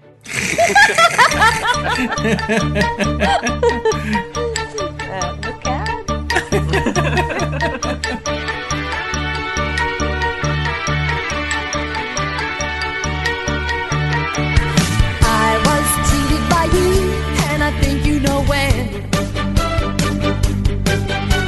Bom, então agora é, nós vamos falar de um musical pra deixar o meu traveco interior feliz, porque o meu, tem um lado meu que é um travesti gigante de dois metros de altura que ama ABBA. E Mamma Mia é um musical que tra- foi transformado em filme, né? Também ele originalmente foi um musical que foi pra Broadway e virou filme em 2008 e é estrelado pela maravilhosa Meryl Streep. E ele é muito leve, assim, é muito bobinho, mas assim, é tipo total guilty pleasure, assim, amo, já vi um milhão de vezes, me divirto. Qual é a, qual é a história? É, a história é uma, é uma menina que vai se casar e ela não sabe quem é o pai dela. Ela encontra o diário da, da mãe dela, né? Tipo, lê o diário da mãe dela escondido e ela descobre que tem três possíveis pais. Então ela resolve convidar os três pro casamento dela pra poder, né, confrontar a mãe, descobrir quem é o pai dela e a partir daí segue o filme, né? É interessante citar quem são os atores que fazem os pais, que é o Pierce Brosnan, o Colin Firth e o Stellan Skarsgård. É. Então, assim, E, são aliás, atores legais. São atores legais, mas o Pierce Brosnan cantando, gente, é muito triste, assim, eu devo dizer que é muito ruim. Porque a Meryl Streep é foda, sabe? Ela pode fazer o que ela quiser. Ela, ela pode não ter a o timbre mais bonito, sabe? Mas ela sabe cantar e a interpretação dela. Quando ela canta The Winner Takes It All naquela montanha, gente, pelo amor de Deus. Eu ia falar dessa cena. Essa cena do The Winner Takes It All, assim, ela tá interpretando bem pra caramba e ela tá cantando a letra da música enquanto tá interpretando. Assim, eu troço impressionante. A, a cena é, é a minha cena favorita do filme. Exatamente, a minha também. Eu gosto de ABBA, é, assim, minha banda de disco music tem cinco músicas do ABBA no repertório, mas é, eu achei que foi um pouco over, porque assim, depois de você ouvir duas horas de ABBA, aí tem o elenco voltando com as roupas do musical pra cantar de novo as mesmas músicas. Chega, gente, eu já cansei, eu quero ir para casa. Então, Não, mas na verdade eles novo cantam, eles cantam músicas que não entraram. Tipo, eles cantam Wa- Waterloo, que não entrou. E, inclusive, o filme também corta, cortou algumas cenas, teve algumas músicas que não entraram. Esse é um exemplo de filme de musical que eu, particularmente, prefiro muito mais o musical no teatro do que no filme, cara. Esse é um filme que às vezes tem algumas cenas, e aí é, é, a Marcela até falou, principalmente do Pierce Brosnan, mas tem algumas cenas que a música fica muito forçada. Mesmo pra quem gosta de, de musical, a música fica muito forçada no, no cinema. No, no teatro é mais redondo, acho que o- a peça funciona melhor. É, na verdade, no geral, ele é um- tem algumas coisas um pouco forçadas, porque eles fizeram uma dramaturgia em cima de músicas que já existiam. Então, tipo assim, tem umas coisas que são assim, é só uma desculpa pra cantar aquela música, sabe? Não necessariamente é uma ação dramática incrível que pedia um momento pra cantar, entendeu? Mas é engraçado porque no filme, é, eu acho que às vezes, às vezes os atores estão se levando demais a sério num negócio que é, é o que você tá falando, é, tem uma forçação de barra pra ter a música. É, no teatro não é assim, e às vezes, assim, é até é, a gente comentou do Will Rock no começo também, que é um outro exemplo também de músicas do Queen, que a história meio força a barra pra fazer a música, mas lá é uma piada. Eles mesmo brincam com a história de forçar a barra pra fazer a música. No Mamma Mia, meio que, é, às vezes eles se levam um pouco a sério demais. É, não, na verdade, o meu grande motivo pra preferir o filme nesse caso é a Meryl Streep, porque a mulher pode cantar Tirei o Pau no Gato, que dá um Oscar pra ela, sabe? One more day before the storm. I follow where she goes. At the barricades of freedom. Shall I join my brothers there? When our ranks begin to fall. Do I stay? Do I dare? Will you take your place with me?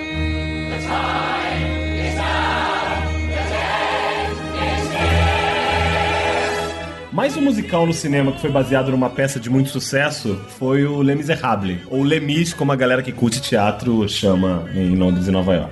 Besta! Foi mal, desculpa. Eu aqui, A história se passa numa época que a Europa estava um verdadeiro barril de pólvora entre duas grandes batalhas, a Batalha de Waterloo e os motins na França de junho de, de 32. Enfim, é uma peça de teatro que tem muito sucesso. A peça Les Miserables é a peça que está há mais tempo em cartaz no, no West End de Londres, seguida do Fantasma da Ópera, que segundo a Marcela é a que está há mais tempo em cartaz na Broadway. Na Broadway. E é interessante porque o, o Les Miserables tem algumas características diferentes dos musicais que a gente falou até agora. Desses todos que a gente falou, é o único que os atores cantam ao vivo nas gravações. Então, assim, é muito diferente. Normalmente, as músicas todas são gravadas em estúdio, com uma música normal que é lançada com bastante antecedência, super bem preparada, e os cantores só fazem o, a dublagem na hora da filmagem. No Ah, só Miserables, não. é, só fazendo um adendo. Sim, isso tá certíssimo. Mas a Meryl Streep no Mamma Mia, é, as músicas dela, eles mixaram com o que ela fez ao vivo, porque ela é foda desse jeito. Pode voltar. Muito legal. Então, tem uma coisa, inclusive, assim, acho que tem dois fatores. Um é a pessoa tem que ser foda pra fazer, como você falou que a Meryl Streep fez. Mas, por outro lado, os atores mesmo gostaram muito da experiência, porque eles dizem que era muito mais fácil pra eles manterem a atuação cantando do que se preocupando em fazer uma dublagem que se encaixasse na gravação que eles fizeram antes. Então ficou muito mais natural a atuação durante a Sem música. É. do que num- num- numa peça normal. E fora que a gente pôde ver é, algumas, algumas coisas legais, assim, diferentes. A gente viu que o Russell Crowe é um lixo como cantor, Um então ele tá lixo, brigando, meu Deus, ele tá cara. brigando aí com o Pierce Brosnan como a, a, a vergonha alheia dos musicais do episódio de Nossa, hoje e do ele tá podcast Tiradores. Oscar. There's no time to revenge. Cara, ele é muito ruim. lixo, ele cara. é muito ruim. Ele é muito ruim. Agora, o Hugh Jackman manda muito bem, né? E o Hugh Jackman, cara, ele até. Eu, eu- parece até que o Hugh Jackman tá meio envergonhado, tá lá querendo não deixar o amigo australiano tão mal na foto. Mas, cara, não, não rola. O, o Russell Crowe tá muito ruim. Agora, por outro lado, a Anne Hathaway destrói cantando, e acho que surpreende todo mundo que não a conhecia cantando. Na verdade, não foi uma surpresa porque ela cantou no Oscar do ano anterior com o Hugh Jackman, e inclusive o Hugh Jackman que fez o lobby pra ela poder fazer o papel da Fantine no, no Les Miserables.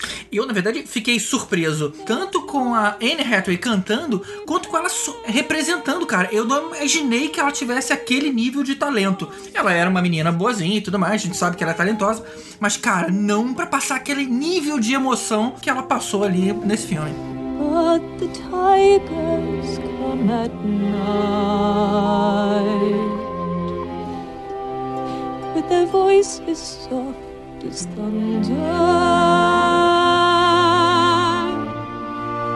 As they tear your hope apart,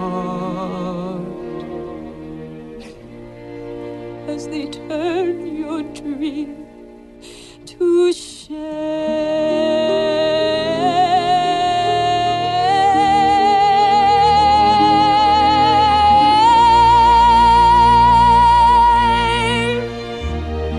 He's left a summer by my side. He filled my days with endless wonder. He took my childhood. In his but he was gone when autumn came. E só mais um detalhe legal da história da, da, da gravação. Como é que eles faziam? Eles colocavam um ponto eletrônico no, no, no ouvido dos, dos atores, como vocês fazem, sei lá, num concerto de rock. E aí eles cantavam. Tinha um piano que entrava na, pelo ouvido deles, para eles poderem estar no tom correto. Só que o piano acompanhava. É o contrário, geralmente é o cantor canta acompanhando o piano. Nesse caso era o piano acompanhando o ator cantando. E só depois que a orquestra foi feita e mixada junto com as vozes dos atores, que é como a gente vê no, no filme. Então o pianista também tava ao vivo ali na hora. O pianista Também. também estava ao vivo e ele acompanhava o cantor. É, na verdade, assim, se você parar pra pensar num musical ao vivo também, quem tá dando, não sempre, mas a maioria das vezes, é o cantor que decide. Tipo, se ele quiser prolongar uma nota e segurar, o maestro vai fazer a orquestra segurar também, entendeu? Por isso legal. que o maestro tá olhando o tempo todo pro palco. O maestro segura a orquestra, entendeu? É em show também, assim, né? Você vê o É. vocalista ali, se ele quiser prolongar um pouco mais, ou, ou parar, fazer uma brincadeira, a banda vai seguindo. A gente costuma dizer que em banda o vocalista não erra. O vocalista faz um arranjo novo e a banda tem que se virar pra seguir. o problema é quando o arranjo novo é muito, muito diferente, porque aí a banda pode derrubar o vocalista, mas acontece. Mas isso que é legal, porque assim, acho que é mais um exemplo de como o Les Miserables, o filme, conseguiu trazer essa, essa experiência do teatro. Porque isso Sim. que você falou, Marcela, é o que acontece no musical no teatro. O musical nos filmes, não, é um negócio muito mais marcado. É, não, com certeza. É, foi muito legal de ver, assim, porque você ouve as respirações da pessoa. Às vezes ele tem umas frases, tipo aquela música do Hugh Jackman na igreja, depois que o padre salva ele e, e entrega as taças pra ele. Tem umas falas da música que ele não consegue cantar as notas, porque a emoção tá tão grande, ele fala meio sussurrado. E aquilo é incrível de arrepiar, assim, é muito bom. É muito legal. Pra mim é um dos top musicais aí que a gente falou hoje, por tudo isso, porque ele fica um musical mais orgânico. Acho que você consegue ter o melhor dos dois mundos, né? Você consegue ter a emoção, essa parte orgânica do, do teatro, esse ao vivo, esses erros ou respirações que fazem essa na- naturalidade, mas ao mesmo tempo você consegue ter tudo que você consegue no cinema, né? De efeitos especiais, de produção. Enfim, acho que é uma, é uma bela combinação. É, eu concordo em parte com o Leandro, porque assim, o filme é legal, eu gostei dessa parte do, do cantar ao vivo. Eu lembro que na época eu ouvi gente criticando, ah, porque olha lá, ela desafinou. Cara, não não desafinou não, faz parte do- da vida isso. Eu achei muito É legal. isso, é isso. Só que eu achei longo demais e cansativo demais. Duas horas e quarenta É. de cantoria, ser, só cantoria. ser. Porque esse é só cantoria, não tem nenhum diálogo sem ser, sem ser cantado. É, esse é um exemplo que se a pessoa não curte um musical, entrar no cinema e ficar sentada duas horas e 40 vendo gente só cantando, é complicado. Eu sei que eu fui com a minha esposa e ela não curtiu, porque ela não curte muito musical, foi por minha causa e depois da primeira uma hora e meia já começa a ficar tenso o negócio. É, esse também foi um dos musicais que eu achei, tipo, eles criaram uma música a mais pra poder concorrer ao Oscar e pra mim foi uma parte do musical que eu fiz, ah, não acredito, gente. Ai, que saco. E eu adoro esse musical, assim, tipo, antes dele virar filme. Sei que tem umas coisinhas assim comerciais que me irritam, tipo isso. Ah, e outra coisa também que eu queria falar é que, na verdade, o Hugh Jackman e a Anne Hathaway, eles tiveram um treinamento de canto muito antes deles ficarem famosinhos, assim, tipo... O Hugh Jackman, inclusive, fez vários musicais na Austrália antes dele bombar como Wolverine no X-Men. Ele fez, inclusive, o papel do Gastão, da Bela Fera, na versão da Broadway, oficial da Disney na Austrália. E a Anne Hathaway, ela teve treinamento de cantora lírica, assim, ela cantava e tal. Mas é uma parada que ninguém sabia porque eles não eram famosos nessa época. Uma outra curiosidade do elenco, o Eddie Redmayne, que ganhou o Oscar agora por fazer o Stephen Hawking, ele tá no elenco, mas quase ninguém lembra, porque afinal você tem antes dele, você tem o Wolverine, você tem o Gladiador, você tem o Borat, você tem a Mulher Gato, você tem a Zoiuda, a Helena Bonham Carter. O sétimo nome do elenco é o Eddie Redmayne. Falar no, no, no, no Ed Redmayne, eu- o, o teste dele pro filme foi através de um celular. Ele gravou no celular, no iPhone dele, e mandou e colou. Você vê quando é pra ser, é é mesmo, né? Não, e depois a gente viu que o moleque é foda, né? Pois é. Aí depois a gente descobre que o cara passou pelo autotune antes. E aí depois a gente descobre que ele vai fazer o Destino de Júpiter. É, putz. And I just want to wish everybody good luck. What? What did you say? Bite your tongue. Gordon Himmel! Well, what's the matter? All I said was good luck. He said it again. Mr. Bloom, hasn't anyone ever told you it's bad luck to say good luck on opening night? If you do, I tell you, it is certain by the curtain you are through. Good luck. Em 2005, a gente teve um filme Os Produtores, com um elenco bem legal, com Nathan Lane, o Matthew Broderick, uma turma, Will Ferrell, que foi baseado também numa peça é, de Hollywood, que é Os Produtores, que conta a história de uma galera aí que tava tentando dar um golpe do baú em cima de um seguro, tá fazendo uma peça de teatro uma merda, com um tema ridículo e que no final dá tudo certo. É, vale dizer que essa peça de teatro foi inspirada num filme do Mel Brooks, que aqui no Brasil ganhou o nome de Primavera para Hitler, que era o nome da peça de teatro que eles iam fazer. É tão engraçado porque nesse mundo do teatro o pessoal sempre tem aquela expressão que não deseja boa sorte, né? Quebra a perna e se fode aí, merda e etc. E eles cantam uma música antes do, da, da peça, da estreia, que era Boa Sorte, né? Eles cantam Boa Sorte o tempo todo pra dar errado, na verdade, o sentido contrário, né? A gente falou do- das peças da Broadway que viram filme, que também são feitas peças no Brasil, adaptações. Produtores é um belo exemplo do quando isso não funcionou, porque a versão brasileira é uma merda foda. Porque a versão brasileira é dirigida e estrelada pelo Miguel Falabella. E, cara, a peça é um sai de baixo, cara. E o, o personagem, e o personagem do Miguel Falabella é o Caco Antibes, cara. Ele não tá- É como se fosse você vai, você vai pro teatro, querendo ver uma peça da Broadway, você chega lá, você assiste um episódio do Sai de Baixo. Então, assim, puta que pariu, né, cara? Que merda. Pô, mas com a Juliana Paz, cara. Ai, eu Ah. quero matar você por essa.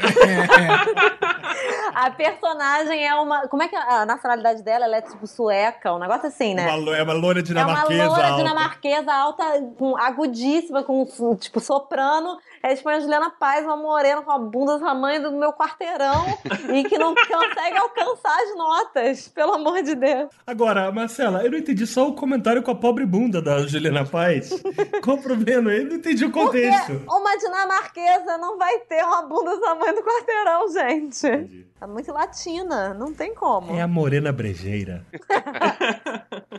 É, eu só falo que assim, se você também não curte muito musical, é não ver produtores não, que você vai se cansar muito fácil, assim. Ele não é do- os melhores de engolir, não. Começa vendo Into the Woods, Moulin Rouge, acho que vai ser mais fácil. Cara, vou te falar que eu gosto do Mel Brooks e eu nunca tinha visto esse musical. E aí eu peguei pra ver, pô, qualquer filme que tenha o Ferris Bueller como ator principal é um filme que já começa que visto, com né? pontos à frente. Só que o filme é tão chato, é aquele humor tão bobo. Assim, acho que, acho que o, o humor deve ser meio sai de baixo mesmo, original. Eu não, não, não gostei. Doing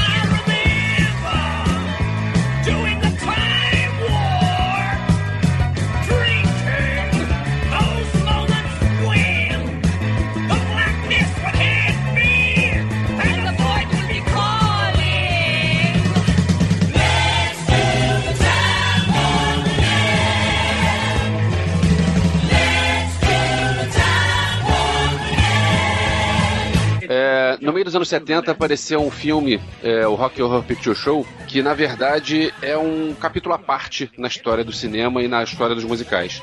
É um musical, o filme é meio trash, meio tosqueira. É divertido pra caramba, mas é meio tosqueira. Conta a história meio o Frankenstein, só que aí é um. O monstro lá é um travesti, o Frankenstein dele é um cara bonitão, e é um casal que vai pedir asilo lá, porque o carro quebrou, o carro furou o pneu, sei lá. Tá... É a Susan Sarandon, né? Susan Sarandon. É. Mas qual é a história do filme? Ele passou normal em 75 e aí ele ficou em cartaz num cinema em Nova York e toda sexta-feira à meia-noite tinha sessão do filme e sempre as mesmas pessoas iam e isso começou a virar um happening. Não era só o filme, as pessoas interagiam com o filme. Maravilhoso. E assim, eu não sei se alguém aqui, se algum de vocês já esteve numa sessão dessas. Eu já fui em duas sessões dessas. Eu já, eu já fui. É, eu, eu fui ver esse filme no Estação Botafogo. Eu tava com, tava com um amigo meu, ah, vai passar o Rock Horror Picture Show, poxa, vamos lá ver qual é. Por sorte nossa, tava chovendo no dia, eu tava de guarda-chuva, eu pude interagir também. Porque começa o filme com chuva e o nego fica jogando água no cinema. E aí as pessoas abrem o guarda-chuva. E é normal isso, porque mó galera abrindo o guarda-chuva no cinema. Tem um casamento, o nego joga arroz, o nego leva arroz pra jogar. É, as pessoas. é, tem, uma, tem uma cena lá que o cara ensina a dançar e o pessoal vai pra frente da tela pra ficar dançando junto. E um monte de pessoas fantasiadas como os personagens do filme, como o Frankenfurter, que é o, o travesti lá. E eu reclamando do público de Harry Potter. Você vê o filme no DVD, é um filme meio bobinho. Agora, você vê um filme desses no cinema com a galera certa, é uma experiência muito legal. Recomendo, se tiver passando por aí, vai lá pro cinema ver. Não vai ver sozinho em casa, não, porque vai achar sem graça. Não, mas na verdade o que eu assisti foi uma montagem da, na Unirio também, do Rock Horror, e foi uma sessão interativa, só que não era o filme, mas era, era exatamente, era todo mundo fantasiado. Eu, inclusive, fui fantasiado. e aí você levava todos esses, esses elementos pra participar no meio, era incrível. É, o elenco tem a Susan Sarandon, ainda novinha, antes de ser famosa, e o Tim Curry. O Tim Curry Curry é o, o, o ele é o, o travesti. Assim, eu, o filme é muito divertido e recomendo não só pra vocês, mas pra quem estiver ouvindo também, se um dia tiver a oportunidade de ver isso no cinema, numa sessão dessas. Ano passado teve uma sessão no, no Joia. Eles fizeram uma sessão dessas só pra isso, lotou o Joia. O Joia é pequenininho, né? Mas assim, lotou e todo mundo na pilha, um monte de gente fantasiada e assim, foi uma farra. É muito divertido esse filme. Quem deve adorar é o pessoal da limpeza depois. né? Cara, Ah, eu vi na. Estação Botafogo, eram semanas depois eu voltava lá e ainda encontrava arroz na costura da poltrona. Não, e é um filme, eu acho muito maneiro também, porque é um filme bem pra frentex, assim, de travestis e... É, é- é muito legal, porque é meio icônico, assim, pra galera gays, lésbicas, simpatizantes, travex.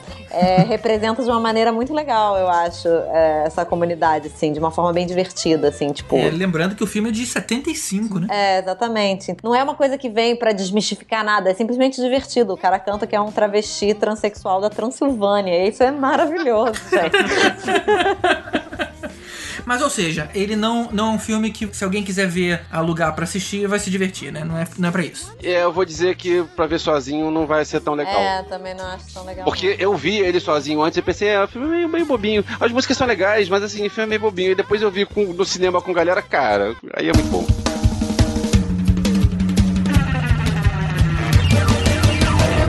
Hey there, teenage Baltimore! Channel, because it's time for the Corny Collins Show! Brought to you by Ultra Clutch Hairspray. Oh, every afternoon when the clock strikes four, a crazy bunch of kids crash through that door, yeah.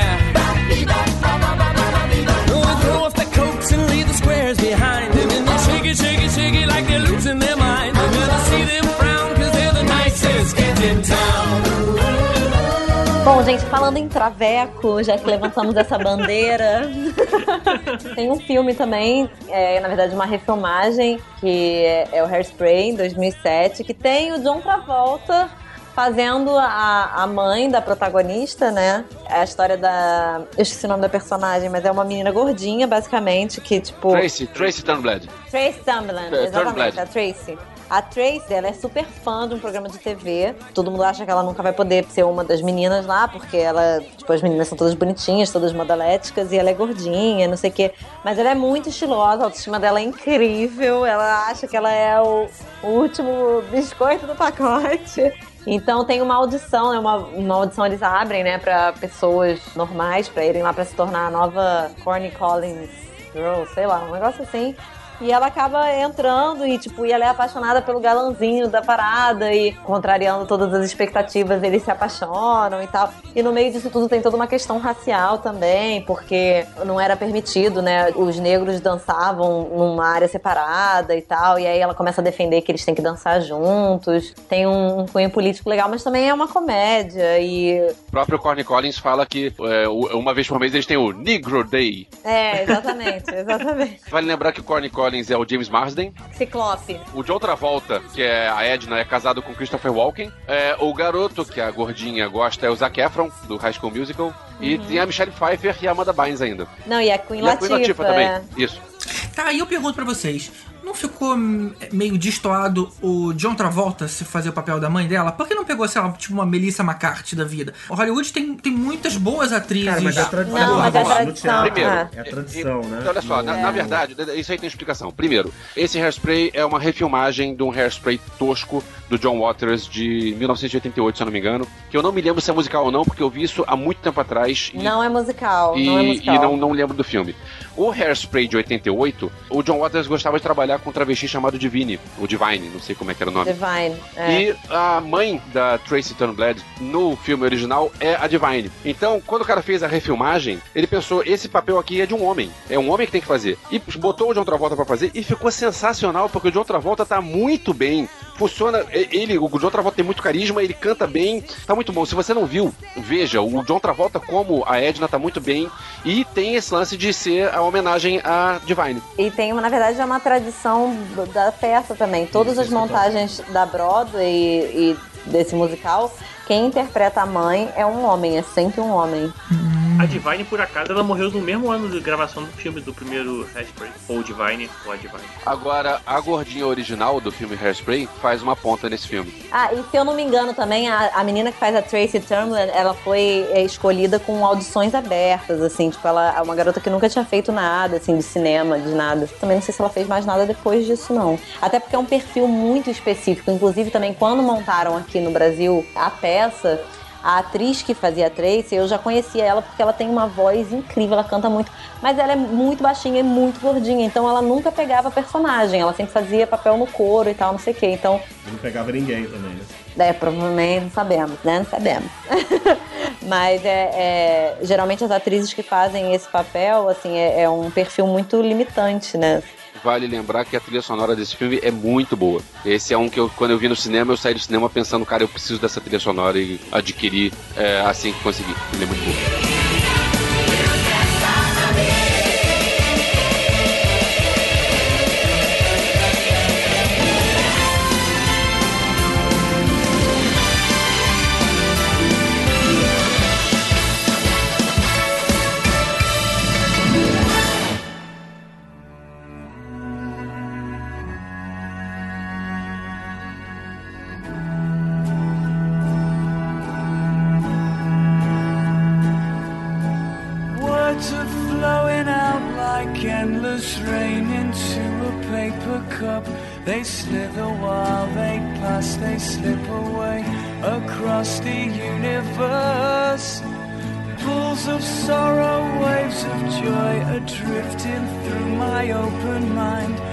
And caressing me. Em 2007 tivemos Across the Universe, que é o filme cuja história partiu das letras das músicas dos Beatles e de acontecimento da vida dos, dos integrantes da banda. E que o diferencial tá justamente na reinterpretação do significado de algumas músicas. Eu revi essa semana. Então eu te pergunto, já que você acabou de rever, o fato do filme se tratar de música dos Beatles não foi talvez o responsável pra ter sido tão bem quisto? Será que, sei lá, se de repente tivessem feito isso com pegar uma banda de sucesso aí, tipo R.E.M., que é uma banda muito boa, porém anos-luz de distância dos Beatles, será que ele teria o mesmo a mesma receptividade? Porque é um filminho meio meio bobinho, né, cara? Olha só, esse aí tá na mesma categoria do Mamma Mia Aham. e se for rolar um, um filme um dia do We Will Rock é a mesma coisa. É um filme feito, primeiro, baseado é, numa filmografia de um artista que tem muita coisa. Não sei se a R.E.M. teria músicas o suficiente pra fazer um, um longa-metragem inteiro só de músicas do R.E.M. Então você tem que pegar primeiro um artista que tenha uma, uma discografia relevante. No caso, Beatles Na funciona moral, pra isso. rapidinho, calma aí. Vocês estão falando mal do R.E.M. Porra, R.E.M. é pra caralho. Fala mais de outra música. Não, não. R.E.M. é um, bo- é um bom exemplo, porque sim, é óbvio, tem uma discografia Os grande. têm uns sete... Cara, mas não pra fazer uma peça de teatro, galera. Ele tá falando acho de que Queen, tem, cara. ABBA, Michael Jackson. Pois é, outra, assim, outra, é- A R.E.M. é muito outra melhor que envergadura de, de o- cancioneiro. A banda ter é, músicas o suficiente pra fazer uma coletânea de 12 faixas é uma coisa. Agora, pra fazer um musical inteiro, Cara, são 25, 30 músicas que todas têm que ser conhecidas, entendeu? E aí, no caso, ele funciona pros fãs, porque ele coloca as músicas lá, no caso do Across the Universe, é, o roteiro é feito pra unir as músicas da banda. E não, não acho que é só isso não, tem algumas coisas estilísticas que eu achei bem legais no filme. Tem, por exemplo, uma cena logo no início. Eu nem me lembro qual é a música, uma das primeiras músicas que tá a Lucy ainda nos Estados Unidos, num, num baile tipo aquele do De Volta pro Futuro. It won't be long, yeah. yeah Essa daí. Yeah.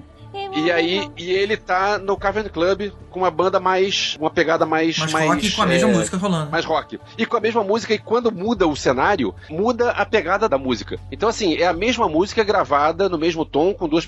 E conforme quem tá cantando, conforme o cenário que tá rolando, a música tem um- uma cara diferente. Isso foi bem legal. Ou a primeira vez que aparece a Prudence, que ela tá Aham. cantando lá. E fizeram aquela, aquele negócio do câmera lenta, que a Marcela falou mais cedo. Ela tá cantando na velocidade normal e tem um monte de gente fazendo um treino de futebol americano em câmera lenta em volta. É, e tem um quê de clipe, né? A parte psicodélica, o. Quem faz, quem é o ator é o Bonovox. Eu tava vendo o filme pensando, pô, esse, esse mendigo aí, ele tá imitando o jeito do Joe Cocker cantar. Aí eu fui ver nos créditos, é o Joe Cocker. Cara, agora só uma coisa. É, o R.E.M. tem 15 discos, sendo que um deles. Meu Deus do céu, cara. Sendo que um deles, um deles é o 16 é Men on the Moon, que é a trilha sonora inteira do filme Men on the Moon do Andy Kaufman, que é com o Jim, Jim Carrey. Então, assim, dobre sua língua para falar do R.E.M. Tá bom. Aí é uma banda legal. E sobre os personagens, é, rolou uma, uma, logicamente, uma forçação, né? A gente tem a Lucy, o principal Claro. é o Jude. Todos os nomes de personagens são, são homenagens a, a músicas dos Beatles. Não, e você tem outras referências, né? Por exemplo, aquele Jojo, o cara é igual o Jimi Hendrix. É claro que É, rolou tem uma inspiração ali, né? A menina também, que é igual a Janis Joplin, não tem? A Sage, Uma- é verdade, é, É. igual a Janis Joplin, ou seja, eles fizeram essas, essas referências. Agora, pergunta, eu não vi. E a gente, alguns desses musicais que a gente citou, a gente falou, puta, isso é legal, mas acho que esse não vale, porque é longo e tal. Esse vocês recomendam? Sim, muito. Olha só, eu acho que ele tem um pouquinho longo, Eu também acho. mas eu acho que funciona porque assim, cê- eh, no, no meu caso, eu não sou bitomaníaco não, mas assim, eu sei apreciar o que a banda fez e tem muita música conhecida e funciona, funciona até o fim. Podia ser um pouquinho mais curto, mas funciona até o fim. E aí você fica naquela de, pô, eh, já tocou Hey Jude, mas não tocou ainda Lucy in the Sky with Diamonds. Quando é que vai vir? Aí vem nos créditos. Acho que os caras não conseguiram pensar, né? Na protagonista no céu com diamantes, como é que eu vou filmar isso, né? Pois é. Eles conseguiram fazer o Strawberry Fields Forever. Eles conseguiram fazer o campus de É morango. verdade, é verdade. Marcelo, você não vai cantar nenhuma música, cara, pra gente terminar esse bloco, não? Esse do, do Across the Universe? É. Ah, eu vou cantar então a da. A, a que a Prudence canta. Como é que é? Well, I tell you something. I think you'll understand when I say that something. I wanna hold your hand. I wanna hold your hand. I wanna hold your hand. Ah Ela lá, canta assim, mas, é. mas devagarzinho. Fiquei toda arrepiada. Muito bom, sensacional, sensacional. Também mais uma música lésbica, gente, pro nosso bloco. Aquela- O que é uma música lésbica? Porque, na verdade, ela tá cantando pra outra menina essa música no Ah, não filme. vi. Ah, é Boa, verdade, boa. então. Mas ah, fica tranquilo que isso é logo no comecinho, não é nada tipo um mega spoiler.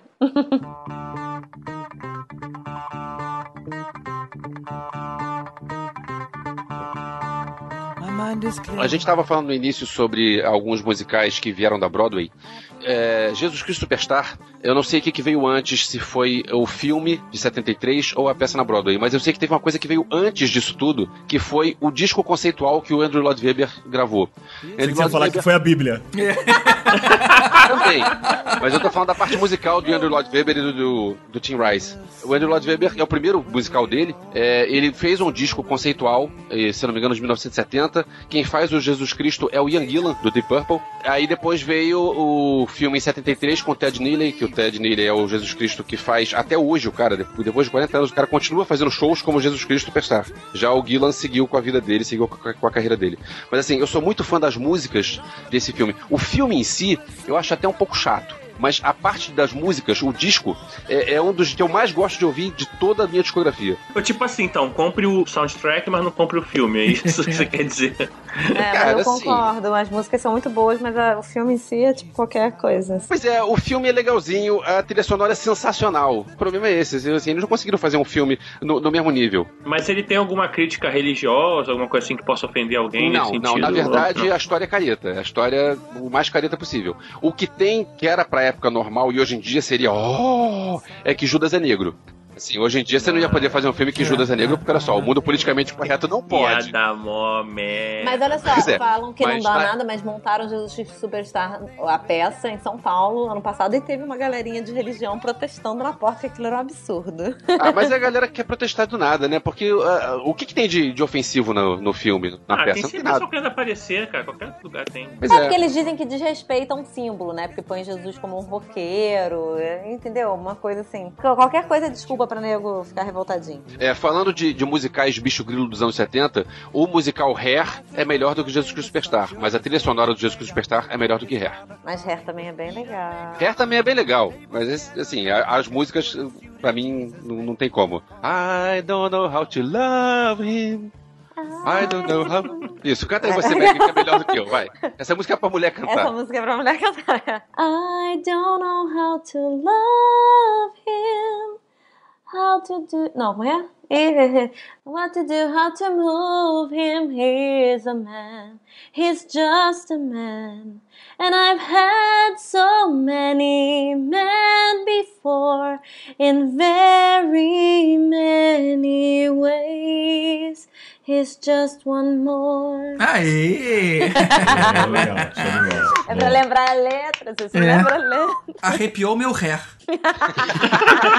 Muito bem, muito bem. Aí, essa, essa aí recebeu o selo Tibério de qualidade. Não, e seguindo, e, e, ô, ô, Marcela, e já prepara seu repertório de músicas farofas do- dos anos 80. Ah, claro. E agora a gente vai falar do musical que junta todas essas músicas, que é o Rock of Ages.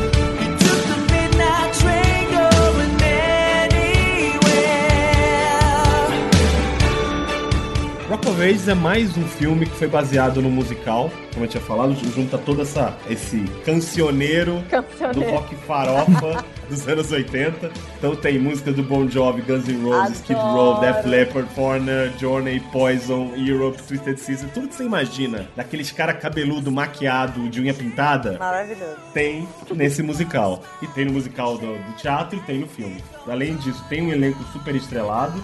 Então tem Russell Brand, Catherine Zeta-Jones, Paul Giamatti, o nosso querido Brian Creston, Breaking Bad.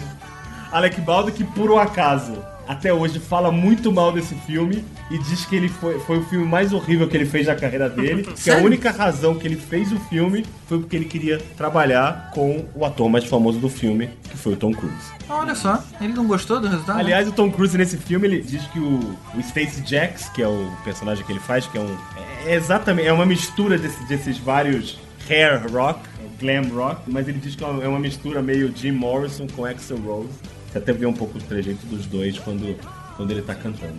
Cara, foi muito legal, porque quem viveu essa década de 80, quem gosta de rock, são todas as músicas que você cantava e canta junto. A experiência no teatro é muito legal, porque é bem parecida com Mamma Mia, We Will Rock, outras, outras peças. E tem essa questão do mashup entre as músicas, né? Isso faz um sucesso Tem muito a questão bacana. do mashup também. Tudo bem que eu confesso que, que depois de Glee, a gente hoje vê essa coisa do mashup meio gasta, sabe? O Glee pega um rock, transforma numa baladinha pop, coloca uns corinhos animados de fundo e, e dá aquela glisada no- na parada, estraga um pouquinho. Então hoje, eu vendo Rock of Age, eu sei que não puxou, é, é, ela tentou ser um pouco mais é, fiel ao rock, mas cansou. Eu acho que é, esses mashups cansaram justamente por Glee. Foi uma pena. Cara, eu, eu discordo. Eu vi esse filme no cinema e, assim, foi a mesma reação que eu tive quando eu saí do cinema vendo Hairspray. Eu preciso dessa trilha sonora porque eu preciso ouvir isso o fim de semana inteiro, a trilha sonora.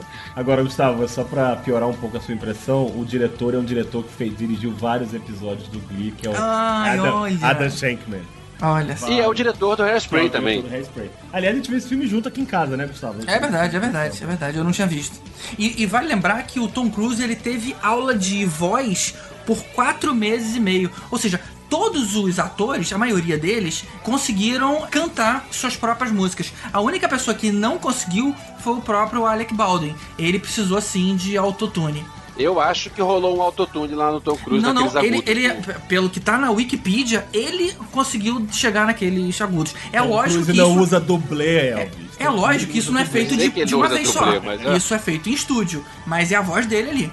É a voz dele ali, só que eu acho que rolou. e- Porque assim, você ouve ele cantando é, o Paradise City, é bem É agudo. bem agudo, aquilo. mas, mas pelo, que, pelo que a informação que é compartilhada é dele mesmo. Bacana. Tom Cruise é Tom Cruise. Agora, tem umas diferenças entre, entre é, a peça de teatro e o filme, e a, e a principal, que o filme fica mais aguinha com açúcar, deixa os personagens um pouquinho mais bonzinhos do que eles são, porque no teatro a Sherry realmente dá para o Stacy Jacks. Não é um mal entendido com que ela foi só buscar uma garrafa de uísque pra ele. No teatro realmente rola. Uhum. E aí, no filme, eles quiseram deixar a menina mais certinha.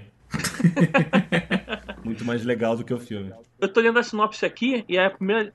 Começando a ler, eu lembro de uma música que tá assim: A small town girl living in a lonely world. Vamos deixar as cantorias com a Marcela? Ô, ô, Tibério, Tibério, é, você não está autorizado a cantar nesse episódio. Desculpa, cara. Ah, tem um musical nacional que a gente não pode deixar de falar, que foi muito importante, assim, pra pessoa da minha idade, que foi Lua de Cristal. Ah, cara. Lua de cristal que me faz sonhar. Afinal, tudo pode ser, se quiser, será. Não, gente, mas olha só, o meu maior trauma com Lua de Cristal é que o príncipe era o Sérgio Malandro, cara. tipo, isso é muito traumatizante pra qualquer pessoa. I was made for loving you, baby. You were made for loving me.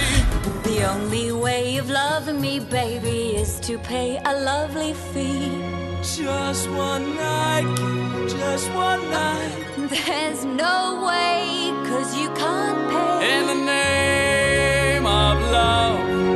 One night in the name of love. You crazy fool, I won't give in to you. Don't leave me this way.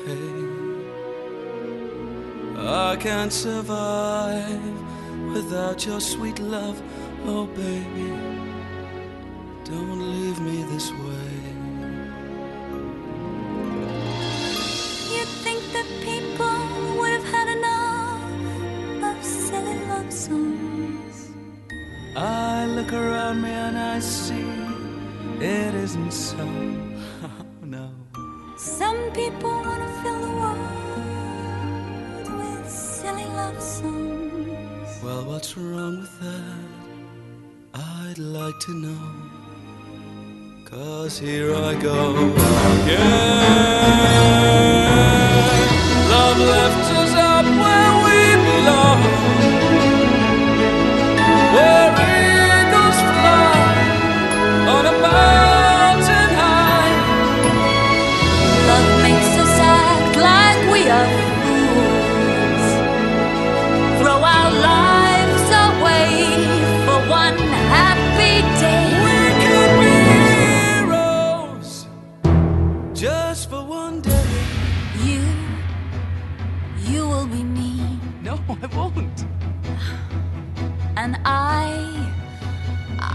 drink all the time.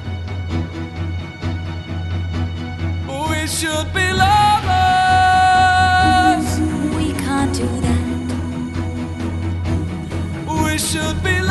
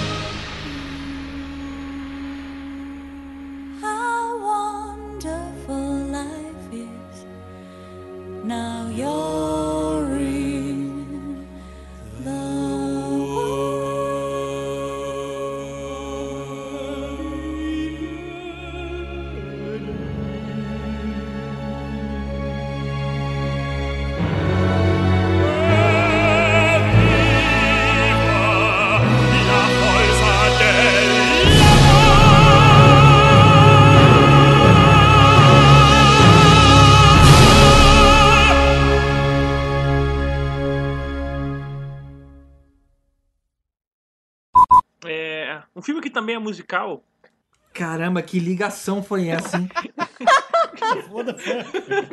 um filme que também foi filmado, que também tem atores. O que passou no cinema? É, um outro musical que passou no cinema com atores foi o The Producers. É, Não, não, para. É, cara, deixa eu ver se eu tenho um prêmio aqui. Cara, não tem. precisa. Ignora, só ignora. fala, assim, em 2005 tivemos os é. produtores. Tá bom. Ô, Marcela, é Marcela Pinto ou Marcela Dias? É, na verdade. Então, gente, o pinta do meu pai.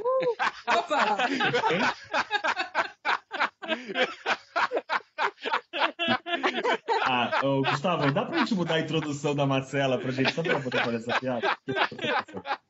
É porque eu sou Marcela Dias Pinto. E aí, assim, o Dias eu uso, eu assino quando eu ah, faço trabalhos como atriz. Quando eu é, faço trabalho como designer, eu uso Pinto.